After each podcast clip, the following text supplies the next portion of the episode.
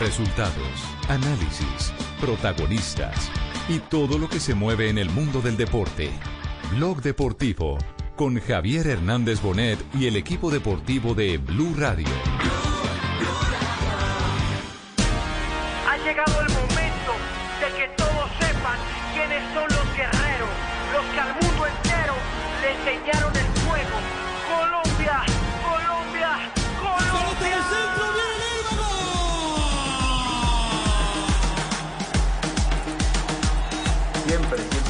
existe esa confrontación, eh, siempre lo hacemos, siempre hacemos una retroalimentación.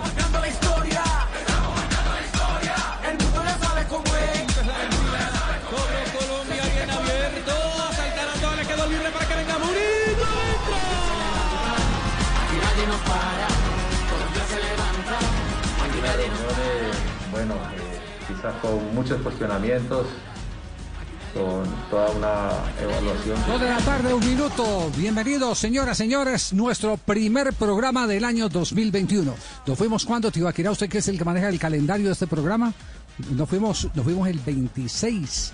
26, 27. fue. 27, eh, domingo 27 con el título Domingo de la América. 27. Domingo 27 y les dejamos la noticia tal cual como la encontramos ahora arrancando. El arreglo, eh, lo anticipamos en aquella oportunidad de Reinaldo Rueda y la federación ya estaba listo, pero eh, faltaba el desenlace entre Reinaldo Rueda y la Federación Chilena de Fútbol. Han pasado todos estos días y seguimos en la misma, solo que la Federación Chilena ya aceptó las condiciones propuestas por el técnico colombiano.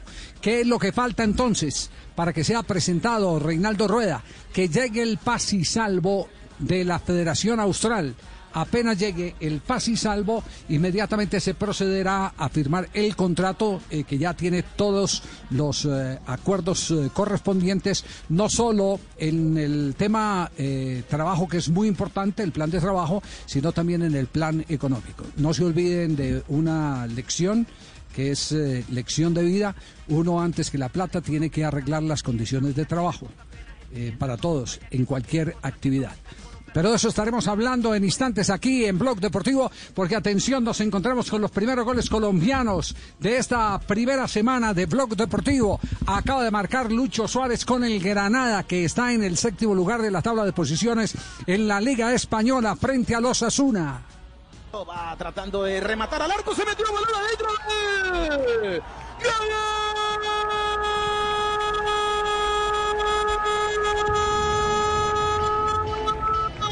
Del Granada. En el minuto 22 de la primera mitad aparece Luis Suárez que había tocado pocas pelotas en el partido con este disparo sobre el palo izquierdo del arco defendido de Sergio Herrera y marca el primero para el equipo local. Atención, gana Granada, dos goles por cero, está por arrancar periodo complementario, le está ganando a los Asuna, se reafirma en la séptima posición de la liga. Y atención con Luis Suárez, y cuando les digo atención, y no si ya tengo conectado al profesor Javier Castel desde la ciudad de Barranquilla, eh, quiero, quiero referirme a que durante todo este periodo de vacaciones eh, tuve la oportunidad de ver varios partidos del Granada, jugando en punta Luis Suárez le digo que estamos frente a un fenomenal delantero. No sé para cuándo, cuándo estallará en la selección Colombia, pero no para que lo pongan a jugar por fuera, Castel. Si lo ponen a jugar por dentro, como atacante central, ese es un jugador fenomenal. Es el Luis Suárez, el Samario. Es un jugador, buenas tardes Javier y, y feliz año para todos. Eh, es un jugador potente en espacios reducidos. No, no necesita irse muy lejos de- del área porque se arrincona, se enjaula demasiado con la raya lateral. Y ahí no es su principal virtud, no es su mejor lugar. Yo lo vi jugar eh, esta semana, a Javier, la semana pasada, Sí. cuando Barcelona le ganó 4 a 0. a- él entró en el segundo tiempo y estaba como segundo punta.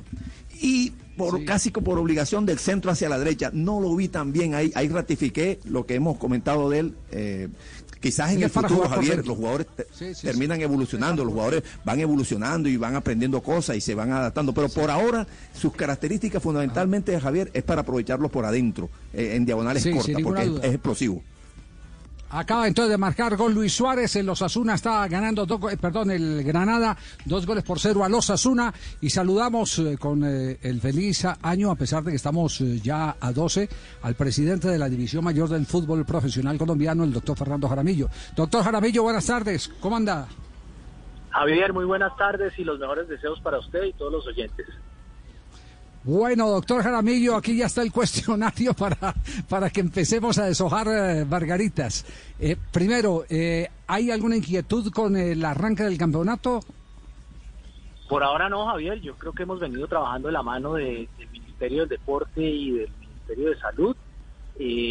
Tuvimos unos buenos resultados desde el punto de vista de bioseguridad en el semestre pasado en el campeonato y creo que seguimos los protocolos estrictamente. La resolución 1507 del año 2020, que es la que está vigente para el fútbol, eh, la estamos cumpliendo. Los clubes han hecho un gran sacrificio desde el punto de vista de, autocuidado de sus jugadores, sus cuerpos médicos trabajando con ellos, eh, y todo está listo. Entendemos, por supuesto, la difícil situación que se está viviendo por el tema de la pandemia a nivel nacional y en algunas ciudades específicamente, pero estamos sintonizados con cumplir esos protocolos estrictamente, brindarle la seguridad a todas las personas que actúan en el fútbol colombiano eh, y así darle ese entretenimiento a Colombia que es tan importante en estos momentos difíciles. Entonces, la primera noticia para confirmar es que hay fecha, eh, primera fecha tal cual como estaba programada, el próximo fin de Así semana. es, Javier. Salvo que, Cierto. salvo que, salvo que pase algo extraordinario. Entonces, sí, mañana empiezan las, las- los cuartos de final de la Copa eh, y el próximo fin de semana, este fin de semana que viene, perdón, Liga y torneo.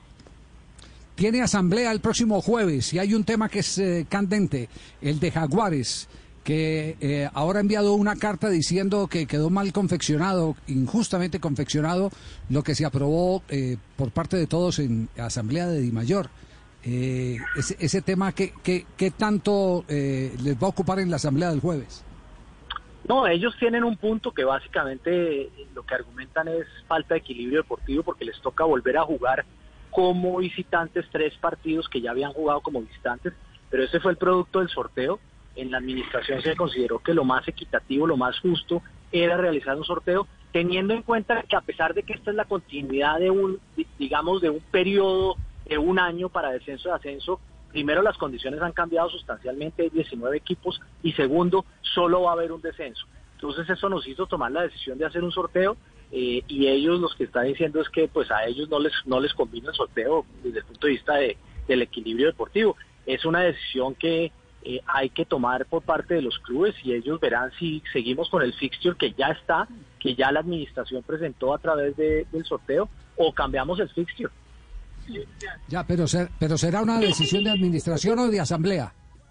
No, yo, yo la quiero poner en asamblea para que no haya duda de que aquí no, no queremos favorecer ni perjudicar a nadie. Entendemos que ellos tienen un punto, eh, pero, pero por eso quiero que esa decisión sea de, de junta de competencia básicamente y estamos aprovechando que tenemos que as- a- asamblea para hacer. ¿Ya le abrieron la puerta ahí que se escuchó el pito, doctor Jaramillo? No, no, no. No, es que voy, voy, voy conduciendo, me da pena, Javier. No, el- nos da pena a nosotros eh, tenerlo, tenerlo abordado a esta hora cuando, cuando eh, es- está eh, con los sentidos ubicados también en el, en el timón.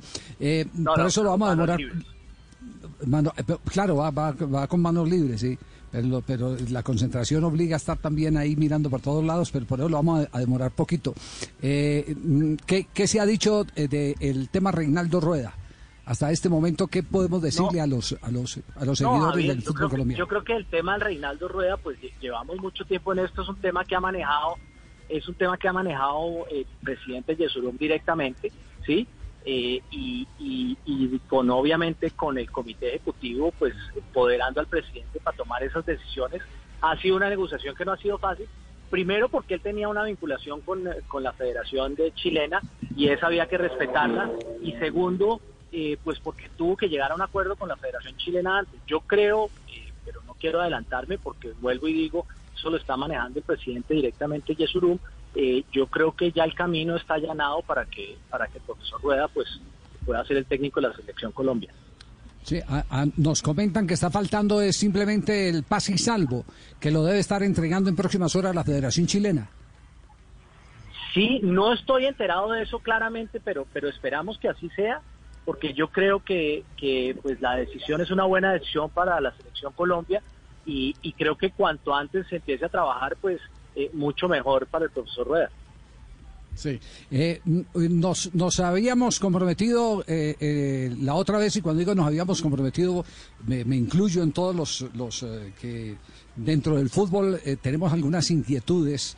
Eh, que compartían incluso incluso algunos dirigentes que se iban a reformar un montón de comisiones en la en la DIMAYOR el tema arbitral que es el tema más álgido de todos el más complejo de todos eh, ha eh, llevado a que se analice eh, alguna modificación en la estructura o en el cambio de personas en la comisión arbitral de la Federación Colombiana? No, Javier, yo creo que en el último comité ejecutivo tuvimos una discusión al respecto. Yo sinceramente creo que el arbitraje colombiano ha evolucionado positivamente de unos años atrás. Por supuesto hay decisiones personales que uno que, que muchos clubes no comparten y que en muchos casos son equivocaciones, son humanos. Tenemos el tema del VAR que es una herramienta muy, eh, digamos, muy buena para hacer justicia, que es usada en, en, la mayoría de ligas en el mundo y en otros deportes también. Eh, y creo que eso ayuda. Eh, y, definitivamente lo, más importante es que eso sea transparente, es que sea manejado de una manera en que no haya intereses ocultos, en que las decisiones sean claras, en que los árbitros eh, sean, sean honestos desde todo punto de vista, independientemente de su criterio y sus equivocaciones. Así que hay muchos clubes que se han quejado del arbitraje. Eh, yo entiendo las razones por las cuales se quejan y básicamente son porque son, de, son, son momentos álgidos en un campeonato en donde hay mucho en juego, descenso y ascenso, eh, entrada a copas internacionales, en fin, muchas razones. Pero, pero yo personalmente creo que el arbitraje colombiano ha evolucionado muy positivamente de unos 10 o 15 años para acá. Eh, eh, creo que hay algunos espacios en los que se debe trabajar con la federación desde el punto de vista de técnico de los árbitros, de su, de su capacitación, de la capacitación de las personas del bar, en fin, mucho, pero, pero yo en este momento, y siendo una persona recién llegada a este tema, veo que es un ambiente transparente, veo que es un ambiente en donde la gente y la comisión arbitral cumple su función desde todo punto de vista, eh, y, yo sé que hay descontentos, pero, pero hay que trabajar en que cada vez se den más garantías para los clubes eh, desde el punto de vista que el arbitraje es algo independiente y que no tiene influencia de nadie. A propósito de ese tema, el año pasado, cerrando el año, eh, denunciamos acá en este programa eh, lo que los jugadores de el Unión Magdalena alertaron sobre ofertas eh, para que a través de, de terceros se pudieran conseguir resultados en el fútbol colombiano. Entiendo que Di Mayor estuvo al tanto del asunto. ¿Ha progresado esa investigación? ¿Se supo dónde venía o no? Javier, no, esas investigaciones se hacen, esa información es una información que hay que tomarla con mucha seriedad, ¿sí? Tenemos un compromiso clarísimo, expresado eh, a través eh, de, de, los, de los clubes, de resoluciones de circulares, en donde tenemos que hacer declaración de, obviamente, cualquier conflicto de interés y cualquier no intervención en el tema de apuestas, eso es clarísimo. Eh, y esa investigación tiene que seguir adelante y si hay las suficientes evidencias, pues tomar las decisiones que se tengan que tomar. ¿Cierre de inscripciones para cuándo? ¿Qué fecha? Empezaron, Javier, ahí me... ¿Marzo? Sí. ¿Marzo? En sí, marzo. marzo, sí. Cinco. Sí, marzo, marzo. 5 de, ma el, ¿o sea, era sí, 5 de cinco de marzo marzo. J o qué sí? Sí, sí, sí. Sí, sí, sí. Sí, sí así es. Ya, eh, perfecto. Doctor Jaramillo, eh, no sé si eh, Fabio tenía pregunta para el presidente de Imayor. Sí, don Javi, eh, porque es que eh, se, se, hemos conocido, bueno, se ha filtrado ya la noticia de que eh, algunos socios o, o propietarios, mejor, del Cúcuta han interpuesto una tutela para que se pare el torneo mientras se decide qué va a pasar con el Cúcuta, si le pueden devolver el reconocimiento deportivo y entonces ajustar el calendario para que ellos sigan compitiendo. Entonces, eh, ¿qué sabe de eso, doctor Jaramí? Imagínense, eso sería un complique bastante grande eh, a la hora de elaborar un nuevo calendario. Totalmente, no, no sé, sé de la tutela, no sé cuál es el, cuál va a ser obviamente el resultado de eso, ni cuál va a ser la decisión del tribunal.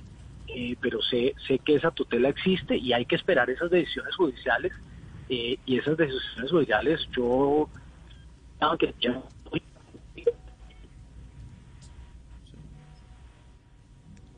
Hemos partido la comunicación con el presidente de la División Mayor del Fútbol Colombiano. Está en movimiento en este momento. eh, habíamos convenido la cita. Eh, le agradecemos eh, el cumplimiento a, este requerimiento que estamos haciendo en Blog Deportivo, pero también entendemos que hay zonas en la capital de la República llamadas zonas negras donde se pierde la señal de comunicación. Bueno, eh, yo creo que lo sustancial, lo más, lo más inquietante, ya lo ha despejado el presidente de la División Mayor del Fútbol Profesional Colombiano y uno de los temas básicos es el de el campeonato que, que- que va a continuar. Ya restablecimos la comunicación. Eh, eh, ¿Está dando una respuesta sobre el tema del Cúcuta Deportivo? Es, eh, eh, Sí, sí, Javier, no, lo, Sí. lo que digo es que es una decisión judicial del tribunal y vamos a ver qué decisión toma dentro de obviamente una decisión en derecho eh, y, y hay que esperar ese momento a ver qué pasaría. Pero pues yo creo que esa decisión, como digo, es una decisión claramente en derecho que, que el tribunal tiene que tomar. Ya, eh, ha estado muy normal la entrevista, entonces va la pregunta caliente que no es mía, sino que la acaba de hacer un oyente, un oyente que me escribe en este momento desde la ciudad de Santa Marta. Pregunte qué va a pasar con el jugador Peña, al que ya han vetado eh, otros equipos del fútbol colombiano eh, por capricho del dueño del equipo. ¿Eso es de la Unión Magdalena? Perdón. Unión Magdalena, sí, sí, sí. No, Javier, yo creo que eso es una relación entre, entre los equipos y los jugadores que el mayor no, no tiene por qué intervenir, ¿sí? Y que, que definitivamente, pues ahí tiene que haber transparencia en el manejo de esas relaciones, en la libertad que tienen los jugadores dentro de los, dentro de los compromisos jurídicos y contractuales que existen con los clubes. Entonces eso, pues yo prefiero no opinar sobre ese tema, sinceramente. Ya, perfecto. Eh, J, ¿tiene una final? Sí. Sí, eh, presidente, eh, que le, le- le llama la atención la propuesta que hizo Fernando Salazar de, para financiar Di Mayor, para tener recursos, eh, poner en venta alguna ficha de, de- para, para equipos de la B. Eh, pues es una posibilidad, pues obviamente que la tienen que tomar los, la, la mayoría de los clubes, pero, pero si uno quiere ampliar el número de equipos, pues es una decisión difícil. Yo creo que hay 20 equipos en la A, hoy 19 y 16 equipos en la B y con eso, eh, pues eh, digamos hay un acuerdo entre los clubes de que ese es el número de equipos que, que se deben tener. Eh, poner en, en venta algunas fichas, pues de equipos que ya hay, no sé, esos son esos, esos son derechos que pertenecen a los clubes. Entonces, seguía ampliando el número de, de- clubes en, en cada una de las categorías, que pues es una decisión de la Asamblea, pero, pero digo, en este momento no veo eso tan viable. No, eso técnicamente, yo le digo, no es ninguna solución. Lo que tenemos que tratar es de mejorar el espectáculo. Es mejor la calidad que la cantidad, con todo respeto. No, no hay duda, Javier, no hay duda. Sí. Doctor Jaramillo, muy amable, gracias. No, a ustedes, Javier, eh, buena tarde y, y nuevamente los mejores deseos para todos. Espero que haya descansado bastante para poder aguantar todo Por este. lo que se viene. claro, todo este tejemaneje del fútbol colombiano. Un abrazo, como siempre, muy gentil.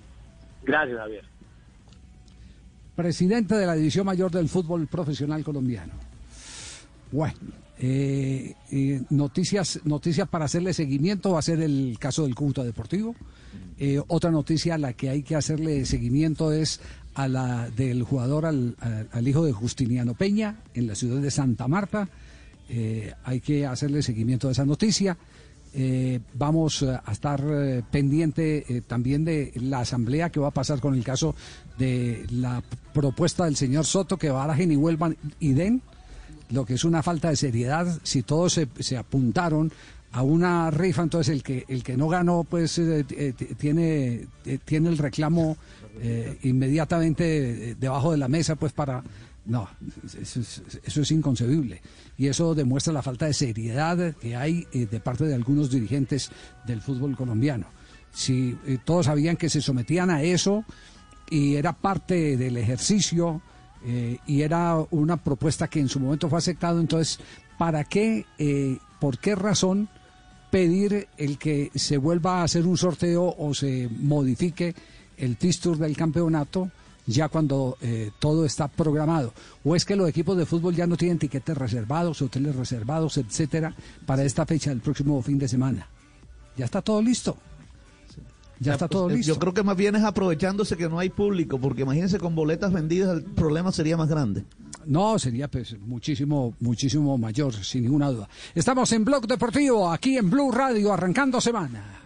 Blog Deportivo en Blue. ¿Qué tal una deliciosa torta?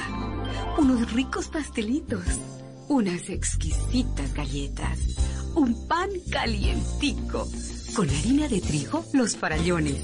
Y es rico alimento, suave, rendidora, deliciosa y gustadora. Con el trigo de las mejores cosechas, harina Los Farallones. Calidad y rendimiento inigualable.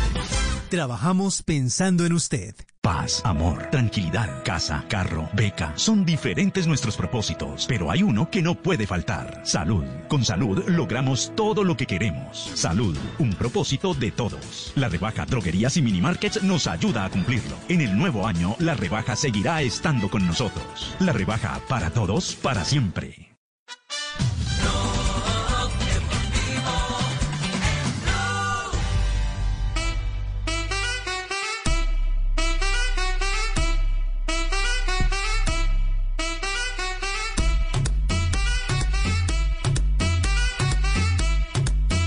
¿Qué tal si hacemos un eh, recorrido para saber las altas y bajas en este momento de los clubes del fútbol profesional colombiano?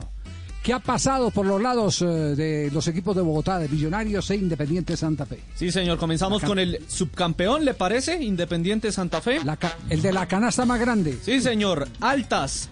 Johan Caballero, proveniente del Bucaramanga, Leonardo Pico del Junior, John Arias del América, Auli Oliveros del Cúcuta, Miguel Nazarit de la MLS, Exneider Guerrero del Quindío, Andrés Topo Rentería de Águilas, Michael Rangel del Junior, Sherman Cárdenas del Junior y Gustavo Sánchez que viene del fútbol de la B. Las bajas, Cuchi que regresó a Nacional, Matías Balini que regresó a Uruguay y Fabián Zambuesa que se fue al Junior. Hinchada que lo espera bien alegre para cantar. Y por el lado azul, ¿qué hay por el lado azul? Por, el, lado lado millonario. Por el lado azul hay cuatro nombres. Freddy Guarín, por supuesto, el eh, fichaje estrella de la Liga Colombiana para el 2021 por el momento. Llega libre. Daniel Ruiz, procedente de Fortaleza. Jader Valencia, que estuvo en el Lens de Francia durante el último año. No lo compraron y regresó al equipo azul. Y el otro es Harrison Mojica de Jaguares. Los que se fueron, John Duque a México, Iron del Valle a México, Diego Godoy volvió a Paraguay, César Carrillo, Santiago Montoya al Bucaramanga, Cristian Bonilla a la Equidad y Elícer Quiñones Águilas Doradas. Altas y bajas en la ciudad de Barranquilla. ¿Cómo está el tema del Junior de Barranquilla? En el Junior de Barranquilla, don Javi, llegaron ocho y se fueron ocho. Los que llegaron, John Pajoy, proveniente del Deportivo Pasto, Juan David Rodríguez del Once Caldas, Joan Castro de la Equidad, Homer Martínez del Bucaramanga, Rubén Manjarres del Barranquilla Fútbol Club, muchachos que ascendieron, Fabián Zambuesa de Independiente Santa Fe, Eder Chaux del América y Edwin Velasco, el lateral izquierdo del América de Cali. Se fueron José Luis Chunga, que es el arquero que va a de Montería, Jason Angulo, que va al Deportes Tolima, Jesús David Murillo, que ya fue confirmado por el Once Caldas, Cristian Higuita, aún no se anuncia su equipo, James Sánchez al Deportivo Independiente Medellín, Leonardo Pico, Sherman Cárdenas y Marco Rangel, los tres a Independiente Santa Fe. Ya, oiga, no tuvo que ver, no tuvo que ver eh, eh, la ida de Zambuesa eh, para tanto jugador de Junior o por lo menos jugadores tan llamativos de Junior con bastante recorrido como Sherman y como y como Rangel. ¿O No, fueron, negocios fueron negocios, fueron negocios independientes. Es más, Javier, tanto con Rangel como con Sherman Cárdenas, Junior cancela parte del contrato.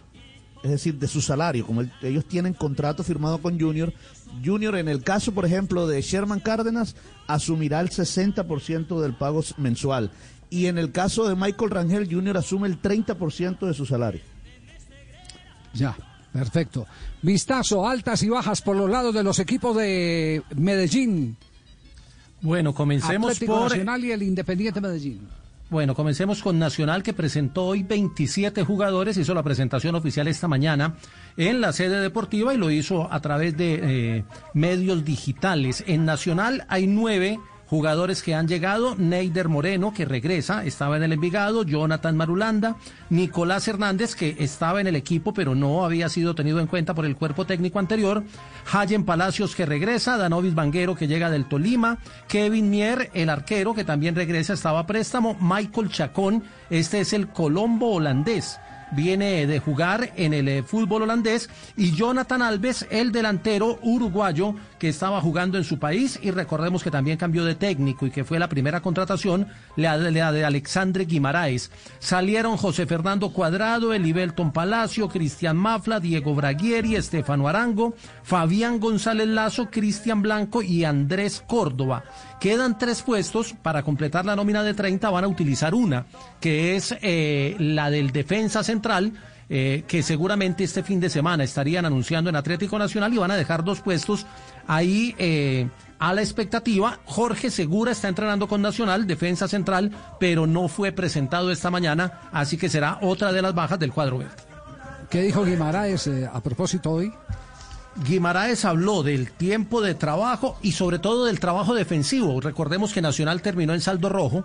En defensa fue el segundo equipo más goleado en la temporada anterior eh, y terminó con muchos problemas en esta zona. Esto dijo Guimaraes en rueda de prensa. Bueno, hemos estado trabajando con los diferentes tiempos de los futbolistas que han ido llegando. Hemos estado dándole mucho énfasis a estos cuatro de atrás y con ello cómo queremos hacer la protección de esos cuatro de atrás. Dentro de, esta, dentro de estos cuatro de atrás, por situaciones de llegadas a los dos laterales nuevos, en el caso de Marulanda y de Banguero, lo hemos ido incorporando de a poco. Marulanda entrenando ya en esta última semana bastante mejor por el tiempo de, de parón que tuvo. En ese sentido, Banguero también eh, le lleva un poco más de, de ventaja en términos de, de entrenamientos y después con, con los otros eh, jugadores ya del club que hemos eh, tenido desde el comienzo. Dentro de eso hemos hecho uh, algunas indicaciones eh, para ellos con respecto a, a algunas cosas que veíamos que los rivales intentaban hacer a Atlético Nacional y que intentaremos nosotros ya desde este primer partido ir eh, solventando estas situaciones. Muy bien, ahí habló de, del tema defensivo y del otro, el otro tema es lo, lo, de, lo de la nómina, lo de los 27 jugadores. La afición, los hinchas habituales de Atlético Nacional no están contentos con las contrataciones, pero esto dijo el profe sobre la nómina que tiene y los 27 jugadores que ya fueron presentados hoy. Sí, hay, hay esos futbolistas que fueron presentados hoy, más último refuerzo que esperaríamos que tuviera que estuviera llegando en estos uh, próxima semana o la siguiente. Con eso completaríamos ese grupo de 28 que, que agregaríamos uno más a esos 27 que estás diciendo. Hemos querido dejar dos plazas abiertas precisamente por esa situación, por la situación de que si en algún momento este, viéramos la necesidad de agregar a alguien más o de traer a alguien más, pues hay dos plazas disponibles. A sabiendas también y esperando también cuál va a ser la decisión Federación Colombiana con respecto a los torneos sub-20, eh, porque eso de ahí también nos podríamos o no agregar o no dos más de, esa categoría, lo cual hemos estado haciendo, como ustedes vieron hoy, en la, en la lista esta, en la presentación de los jugadores, hay una cantidad importante de jugadores de la cantera. Entonces son 27, uno que llegará que es un defensa central, que no lo han podido cerrar, y dos cupos que quedan allá a la expectativa de lo que pase con la sub-20 y para tener ahí un, un margen de error también. Bueno, muy bien. Y panorama del rojo, el equipo de Bolillo. Bo Bolillo que ah, está hablando a esta hora. Entre... Ah, no, ah, se está emocionando Tulio, ¿no? Ya, ya enseguida. Ya, Ya enseguida vamos. ya Ah, enseguida bueno, vamos señor, con la- listo. Eso. Mire, lo de, lo de Medellín, yo diría que la contratación más importante del fútbol colombiano, respetando todos los conceptos, la de Hernán Darío Gómez como técnico del Deportivo Independiente Medellín, con él ya habíamos hablado a fin de año, anunció esta semana a Alexis Rolín, el defensor central uruguayo de 31 años que viene del rentista, que parece ser es el hombre que, que- que estaba buscando Hernán para ajustar el sector defensivo. El centro atacante será Agustín Buletich, del Cúcuta Deportivo, llegó Robert Harris del Cartagena, David Loaiza de Leones, James Sánchez que viene de Junior, Víctor Moreno, Jan Pineda, Germán Gutiérrez, Juan Guillermo Arboleda, que fue de los primeros anunciados, lateral, y Matías Mier, que anda recuperándose de, de la afección del COVID y que por eso no será de la partida mañana en el juego ante Junior. Son 10 contrataciones las que trajo Medellín, 6 las ausencias. Byron Garcés, Carlos Monjes, el eh, paraguayo, que pasó sin pena ni gloria, Luis Mena, Didier Delgado, Israel Escalante, que regresó al Boca Juniors, y Larry Angulo son los seis que se fueron del Independiente Medellín. Habló Rolín, que podría ser titular mañana porque se ha acoplado rápidamente a las prácticas, están pendientes de lo del transfer o el, el papel para, para poderlo registrar y que sea de la partida ante el Junior. Habló de su llegada al Medellín. Yo creo que la idea, la idea de, de formar un equipo competitivo, eh, sé que hay buenos jugadores, que, que la idea es eh, estar arriba y pelear el campeonato, entonces lógicamente que eso seduce a cualquier jugador. va a ser compañero de Cadavid y va a ser una pareja de centrales fuertes en el, fue- en el fútbol aéreo y rápido, según lo que dice Rolín. No, intento eh, sobre todo ser, ser fuerte en la marca. Después, tal vez el juego aéreo, intentar salir prolijo cuando, cuando se puede. Esas serían la- las características que- más grandes, digamos. Y obviamente se refirió a Bolillo, que es el entrenador, dijo que lo conocía por referencias, pero que obviamente Bolillo es un eh, hombre muy reconocido en el mundo del fútbol. Sí, lógicamente que lo conozco, es un- una persona muy conocida en el fútbol, eh, ha dirigido selecciones, entonces como amante del fútbol sí, sí, lo, lo conocía. Medellín mañana ante Junior en juego único en eh, la ronda de la Copa Águila y seguramente veremos eh, varias de estas contrataciones ya en la cancha y será el primer partido que dirige Hernán Darío Gómez eh, con este Deportivo Independiente Medellín. Muy bien, quedamos pendientes entonces de esta ronda que estaremos haciendo en el transcurrir del programa. Atención que hay noticia. James va de titular o no en la tarde de hoy en una nueva cita del Everton. Sí, señor, será en el Molinox ante el Wolverhampton, fecha número 18 de la Premier League. Y allí en el equipo de Carlo Ancelotti estarán los dos jugadores colombianos como titulares, con la 13 Jerry Mina y con la 19 James David Rodríguez. El sonido de las Hora de una pausa, vamos a un minuto de noticias, volvemos. Este es Blog Deportivo en Blue Radio. Blog Deportivo en Blue. En Blue Radio, tiempo para lavarnos las manos.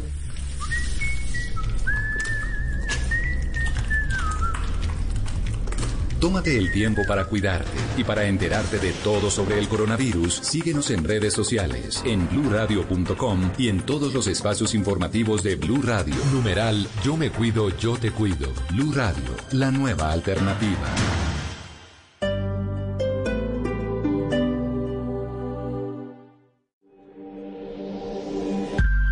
Cuando la tormenta pase y se amancen los caminos y seamos sobrevivientes de un naufragio colectivo, con el corazón lloroso y el destino bendecido, nos sentiremos dichosos tan solo por estar vivos y le daremos un abrazo al primer desconocido y alabaremos la suerte de conservar un amigo.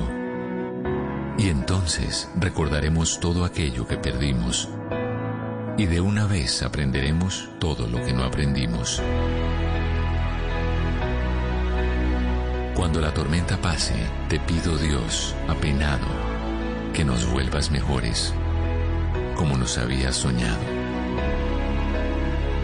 Alexis Valdés. Blue Radio.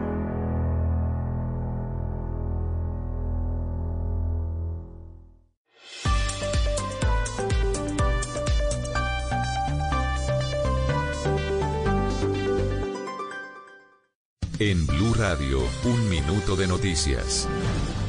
Dos de la tarde, 35 minutos. Un menor de edad murió en medio de un operativo de la Fuerza Pública en Quibdó. Chocó los detalles. Susana Paneso. El menor de edad falleció tras recibir un impacto de bala en medio del fuego cruzado que se generó durante un operativo contra el grupo delincuencial Los Mexicanos, esto en el barrio Santo Domingo de la ciudad de Quibdó. Así lo informó el comandante de la séptima división, el general Juvenal Díaz. Producto del intercambio de disparos, un menor de edad resultó herido. Fue trasladado de manera inmediata a un centro asistencial, pero lamentablemente falleció. Falleció también en el lugar un presunto integrante de los mexicanos y dos mujeres que fueron capturadas resultaron heridas. Susana, gracias. La policía de Bogotá reportó 4.165 comparendos y nueve fiestas clandestinas violando la cuarentena que decretó la alcaldía durante este puente festivo de Reyes de Jimmy Ávila. Efectivamente, 4.165 comparendos fueron impuestos y desmanteladas nueve fiestas clandestinas que intervino la Policía Metropolitana de Bogotá durante este puente festivo por violar la cuarentena que decretó la alcaldía de Bogotá. Las autoridades recordaron la multa de 970 mil pesos que tienen que pagar los infractores. Hay que recordar que Usaquén, Suba, la localidad de Engativá, Pontibón y Kennedy tienen un especial control por parte de la policía, un dispositivo de control y el Ejército Nacional para, para administrar precisamente que no se propague el coronavirus. Y recordar, Jimmy, que seis localidades de la capital siguen en cuarentena 236. Todo en noticias. Continúen con Blog Deportivo.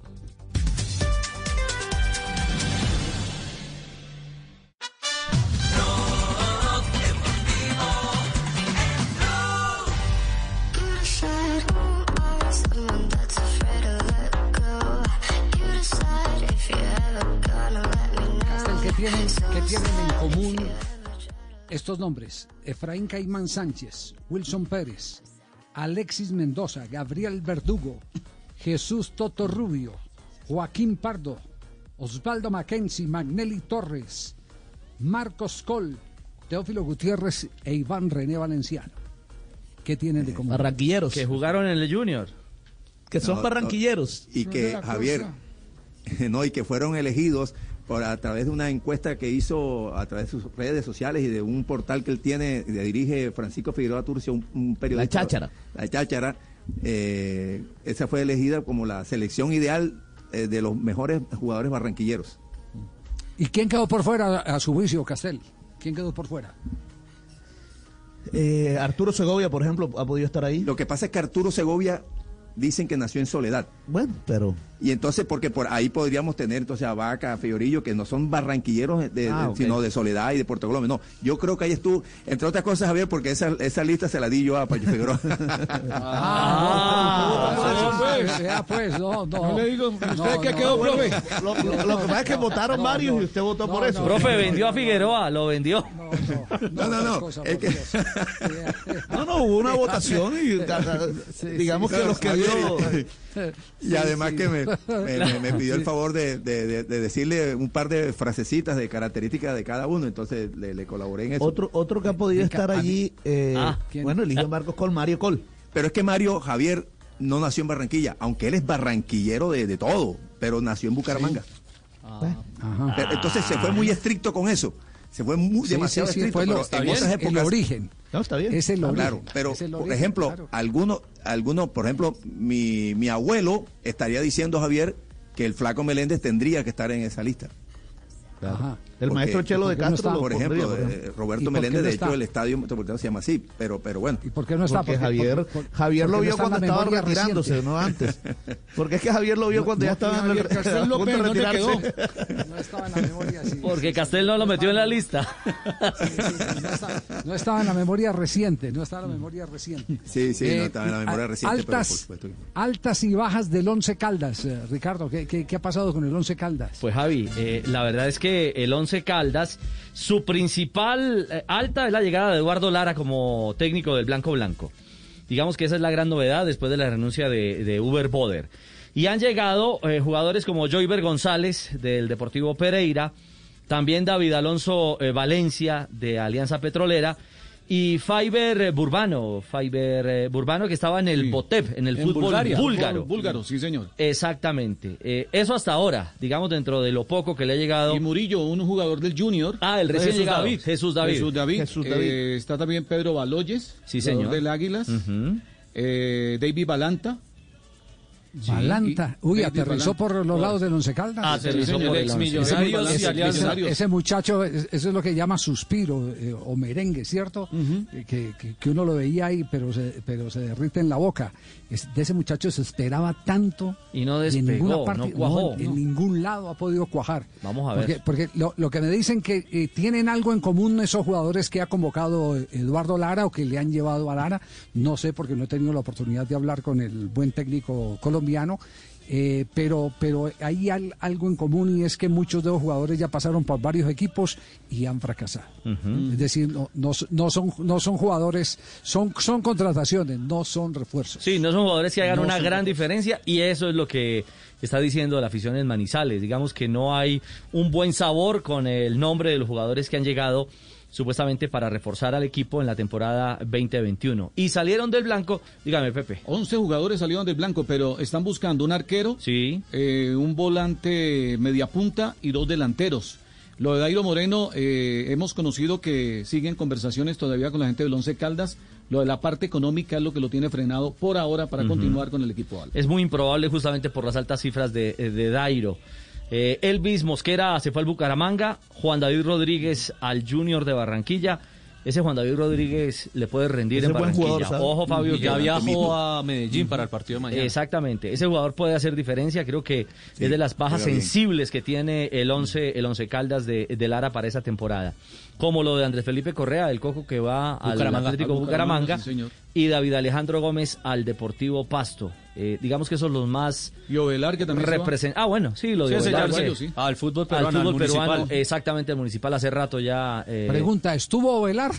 Ah, Es que a eso voy. Estuvo, estuvo Sí, no paseando. estuvo. Se dedicó a conocer con- los pueblos de Caldas, Javier, ¿sabe? Amigo de Julio Iglesias, a veces sí, a veces no. No, no, A veces no. sí, a veces no. Tulio, ¿está listo, Tulio? Sí, señor, estamos listos con la mechita, Bueno, Javier. pero permítame un instantico, eh, permítame un instantico porque me están llamando de Buenaventura. ¿Aló, quién habla? Sí, buenas tardes, ¿que ¿con quién habla? Habla con Epaminondas, Lucumí, Ocoroca y Cedo, aquí de Buenaventura, don Javi. Señor Lucumí, del programa, hablarle aquí ¿Para qué? contento con mi mechita que fue campeón, el Deportivo Cali que va para la Sudamericana. Y contento aquí con los encierra el alcalde cuidando con estos los cucarroncitos acá encerrados. ¿Y cuándo se va a parar para que se tome un borojo? Porque usted anda mal de la bujía. Chao. Cuelgue.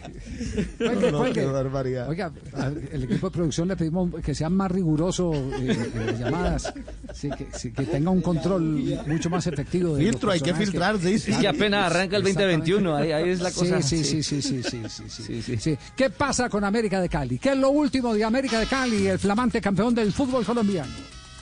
Pues mire, ya tiene 400 días, hoy exactamente está cumpliendo 400 días como campeón del fútbol colombiano desde el 7 de diciembre del 2019.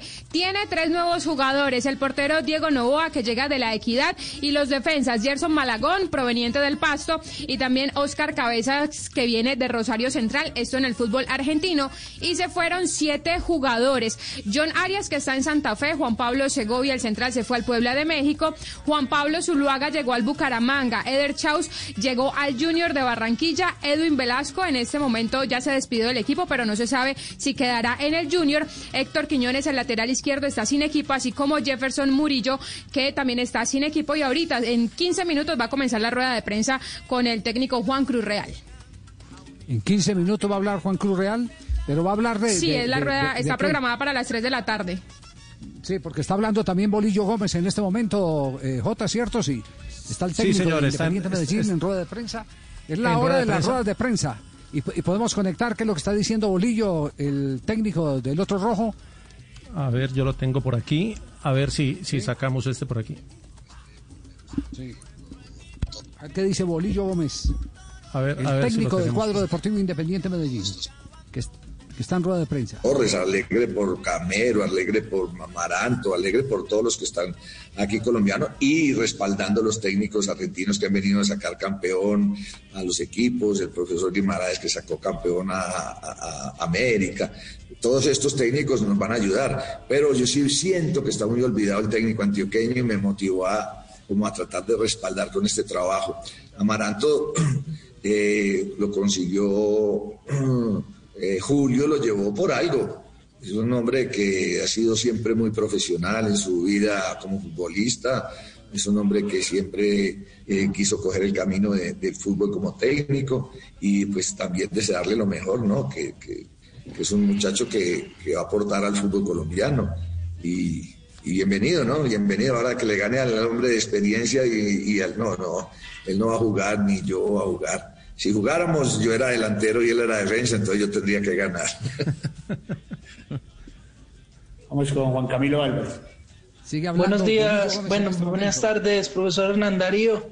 Eh, quería seguir un poco la pregunta de- del colega sobre lo de Amaranto. Eh, usted ahorita había dicho que de pronto Junior no lo tenía muy visto con respecto a, al equipo que tenía Comesaña, que ya ahora tiene Amaranto, pero ¿cómo, cómo lo ha visto sobre todo en esas series eh, mata-mata que, que estuvo en la Copa Sudamericana hace poquito?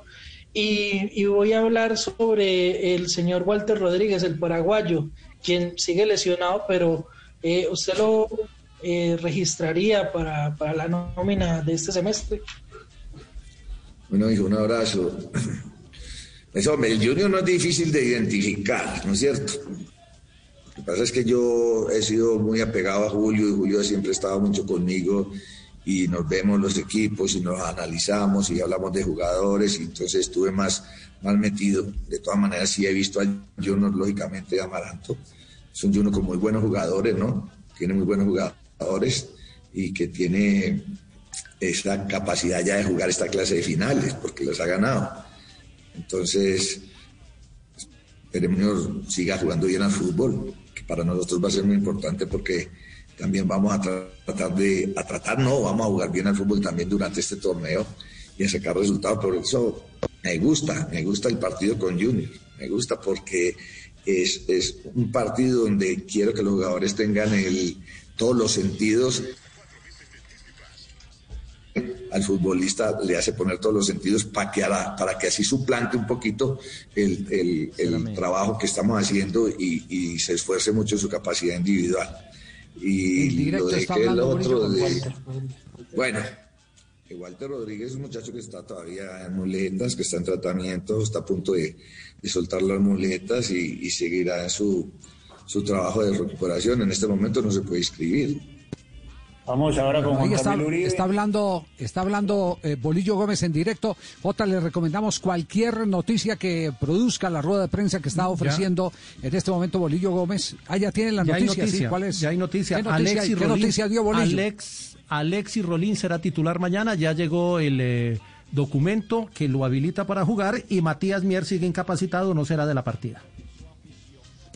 Entonces, incapacitado por COVID, Matías Miero, o por qué razón? Sí, por COVID, por COVID. Y Por COVID, Rolín ¿cierto? eh, eh, tenía la duda con el transfer, pero ya está inscrito y será titular mañana al lado de Andrés Cadavid. Eh, Los dos defensas centrales serán esos. Bueno, estaremos pendientes entonces eh, de la rueda de prensa ahora del técnico campeón del fútbol colombiano, Juan Cruz Real. En directo la estaremos presentando en eh, instantes aquí en Bloque Deportivo. Eh, iba a terminar con lo de América de Cali, Joana. Eh, bueno, no, don Javier, eso es por ahora lo que tiene el América de Cali en cuanto a las contrataciones y que hoy celebran los 400 días como campeón consecutivo en el fútbol colombiano. 400 días consecutivos, sí, es cierto, Sí. Tulio, sí. Claro, sí, y ya empezó el técnico, por lo menos caminó bien desde 2021. Ah, sí, ya se fue hasta Buga a Claro. pie desde Cali a cumplir la, la promesa del milagroso, Qué se pintó el cabello también de rojo. Qué bueno, qué bueno. ¿Y le, lo mandó con No hay- Borojó o no? Por lo menos con- No, no, Va no, a no, dirigir- no, no, va a simplemente dirigir de rojo Vaya con ¿o Dios. no? ¿Va a dirigir también de pelo rojo no? Pues esperemos que sí, ¿no? Eh, bueno, no, no lo hemos visto, entonces hay, hay que verlo ahorita en la rueda de prensa virtual que vamos a tener con él para saber si todavía sigue con el cabello rojo o si todavía Bueno. está cansado de esa, de esa patonía hasta Buga. A ver, antes de ir a este corte comercial, yo los dejo ahí pensando quién fue el primer jugador de fútbol en Colombia que apareció en una cancha con pelo pintado, que no era su pelo natural. En instantes, en Blog Deportivo. Blog Deportivo en Blue. ¿Qué tal una deliciosa torta? Unos ricos pastelitos, unas exquisitas galletas, un pan calientico, con harina de trigo, los farallones. Y es rico alimento, suave, rendidora, Deliciosa y gustadora. Con el trigo de las mejores cosechas, harina Los Farallones. Calidad y rendimiento inigualable. Trabajamos pensando en usted. Colombia está de moda. Pa' pensar, pa' vivir. Quiero café. Y pa'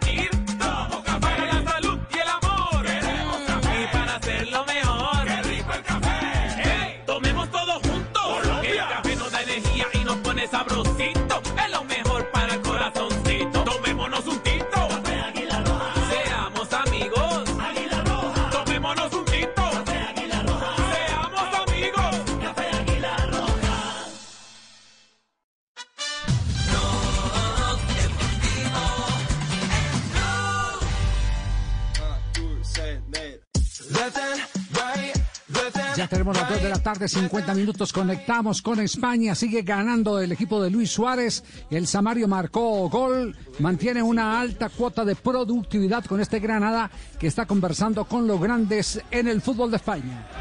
con Belenenses y Chávez en el fútbol de Portugal y con el Deportivo La Coruña en el fútbol de España llegó al Grana en el 2019. Saca David García. La tocaba Gallego para Budimir. Nueva falta nos indica. ¿Qué Pablo minutos González. tenemos de juego? Minuto 83 en el estadio Los Cármenes, Granada 2, Osasuna 0, fecha número 18 de la Liga Española. Ya ha entrado soldado y ahora han mandado un costado al colombiano Suárez, que eh, según el portal WhoScored es el mejor calificado del compromiso con 7.7 en 84 minutos. Eh, ¿Qué televisor está mirando usted con el minuto 83? Porque el mío dice minuto 92. Yo- yo- el delay, el delay. ¿Será que le aplica- de pronto le aplicamos la moviola y, y se nos quedó? Minuto Vamos a ver. 93 en este momento. Minuto 93. Hay cuatro minutos. ¿En qué eh, planeta está. Javier? Ganímedes. Y no. sigue 2-0 por allá, don Javi. Sí, aquí sigue 2-0, sí, sigue 2-0. Ah, sí, señor. Sí. Ya está en este momento por terminar el, el partido. No sé si hay calificación para Luis Suárez en este, en este momento, lo había dicho Sebastián. Sí, señor, 7.7 para el colombiano. ¿Y cuántos goles se está ajustando en este momento este eh, maravilloso artillero? Vuelvo a insistir y, y ese cuatro. concepto eh, eh, bien válido eh, de, de que ahí está una de las promesas goleadoras del fútbol colombiano. Tiene cuatro, Cuatro goles temporada. en Liga, ¿no? En Liga Española ya estamos acá verificando dos más en eh, Europa League. Entonces lleva seis en la temporada con el Granada. Perfecto. Estamos en Blog Deportivo. Deportivo Cali, altas y bajas del equipo azucarero. Pues mire, don Javier, el Deportivo Cali tiene cinco nuevos jugadores. El portero Guillermo de Amores eh, viene del Fénix eh, de Uruguay. También el central Jorge Arias del Olimpia de Paraguay. Carlos Robles, el volante que venía actuando en el Tolima. Y los delanteros Marco Pérez, que venía de Arabia Saudita. Y Michael Ramos, que venía del Cúcuta. Y salieron seis jugadores. David González, el arquero que recordemos se retiró. También Juan Daniel Roa, que ahora eh, se va para Alianza Petrolera. Y para el Real Cartagena se fue José Enamorado. Sin equipo por el momento están Richard Rentería, Jesús Arrieta y Carlos Lizarazo.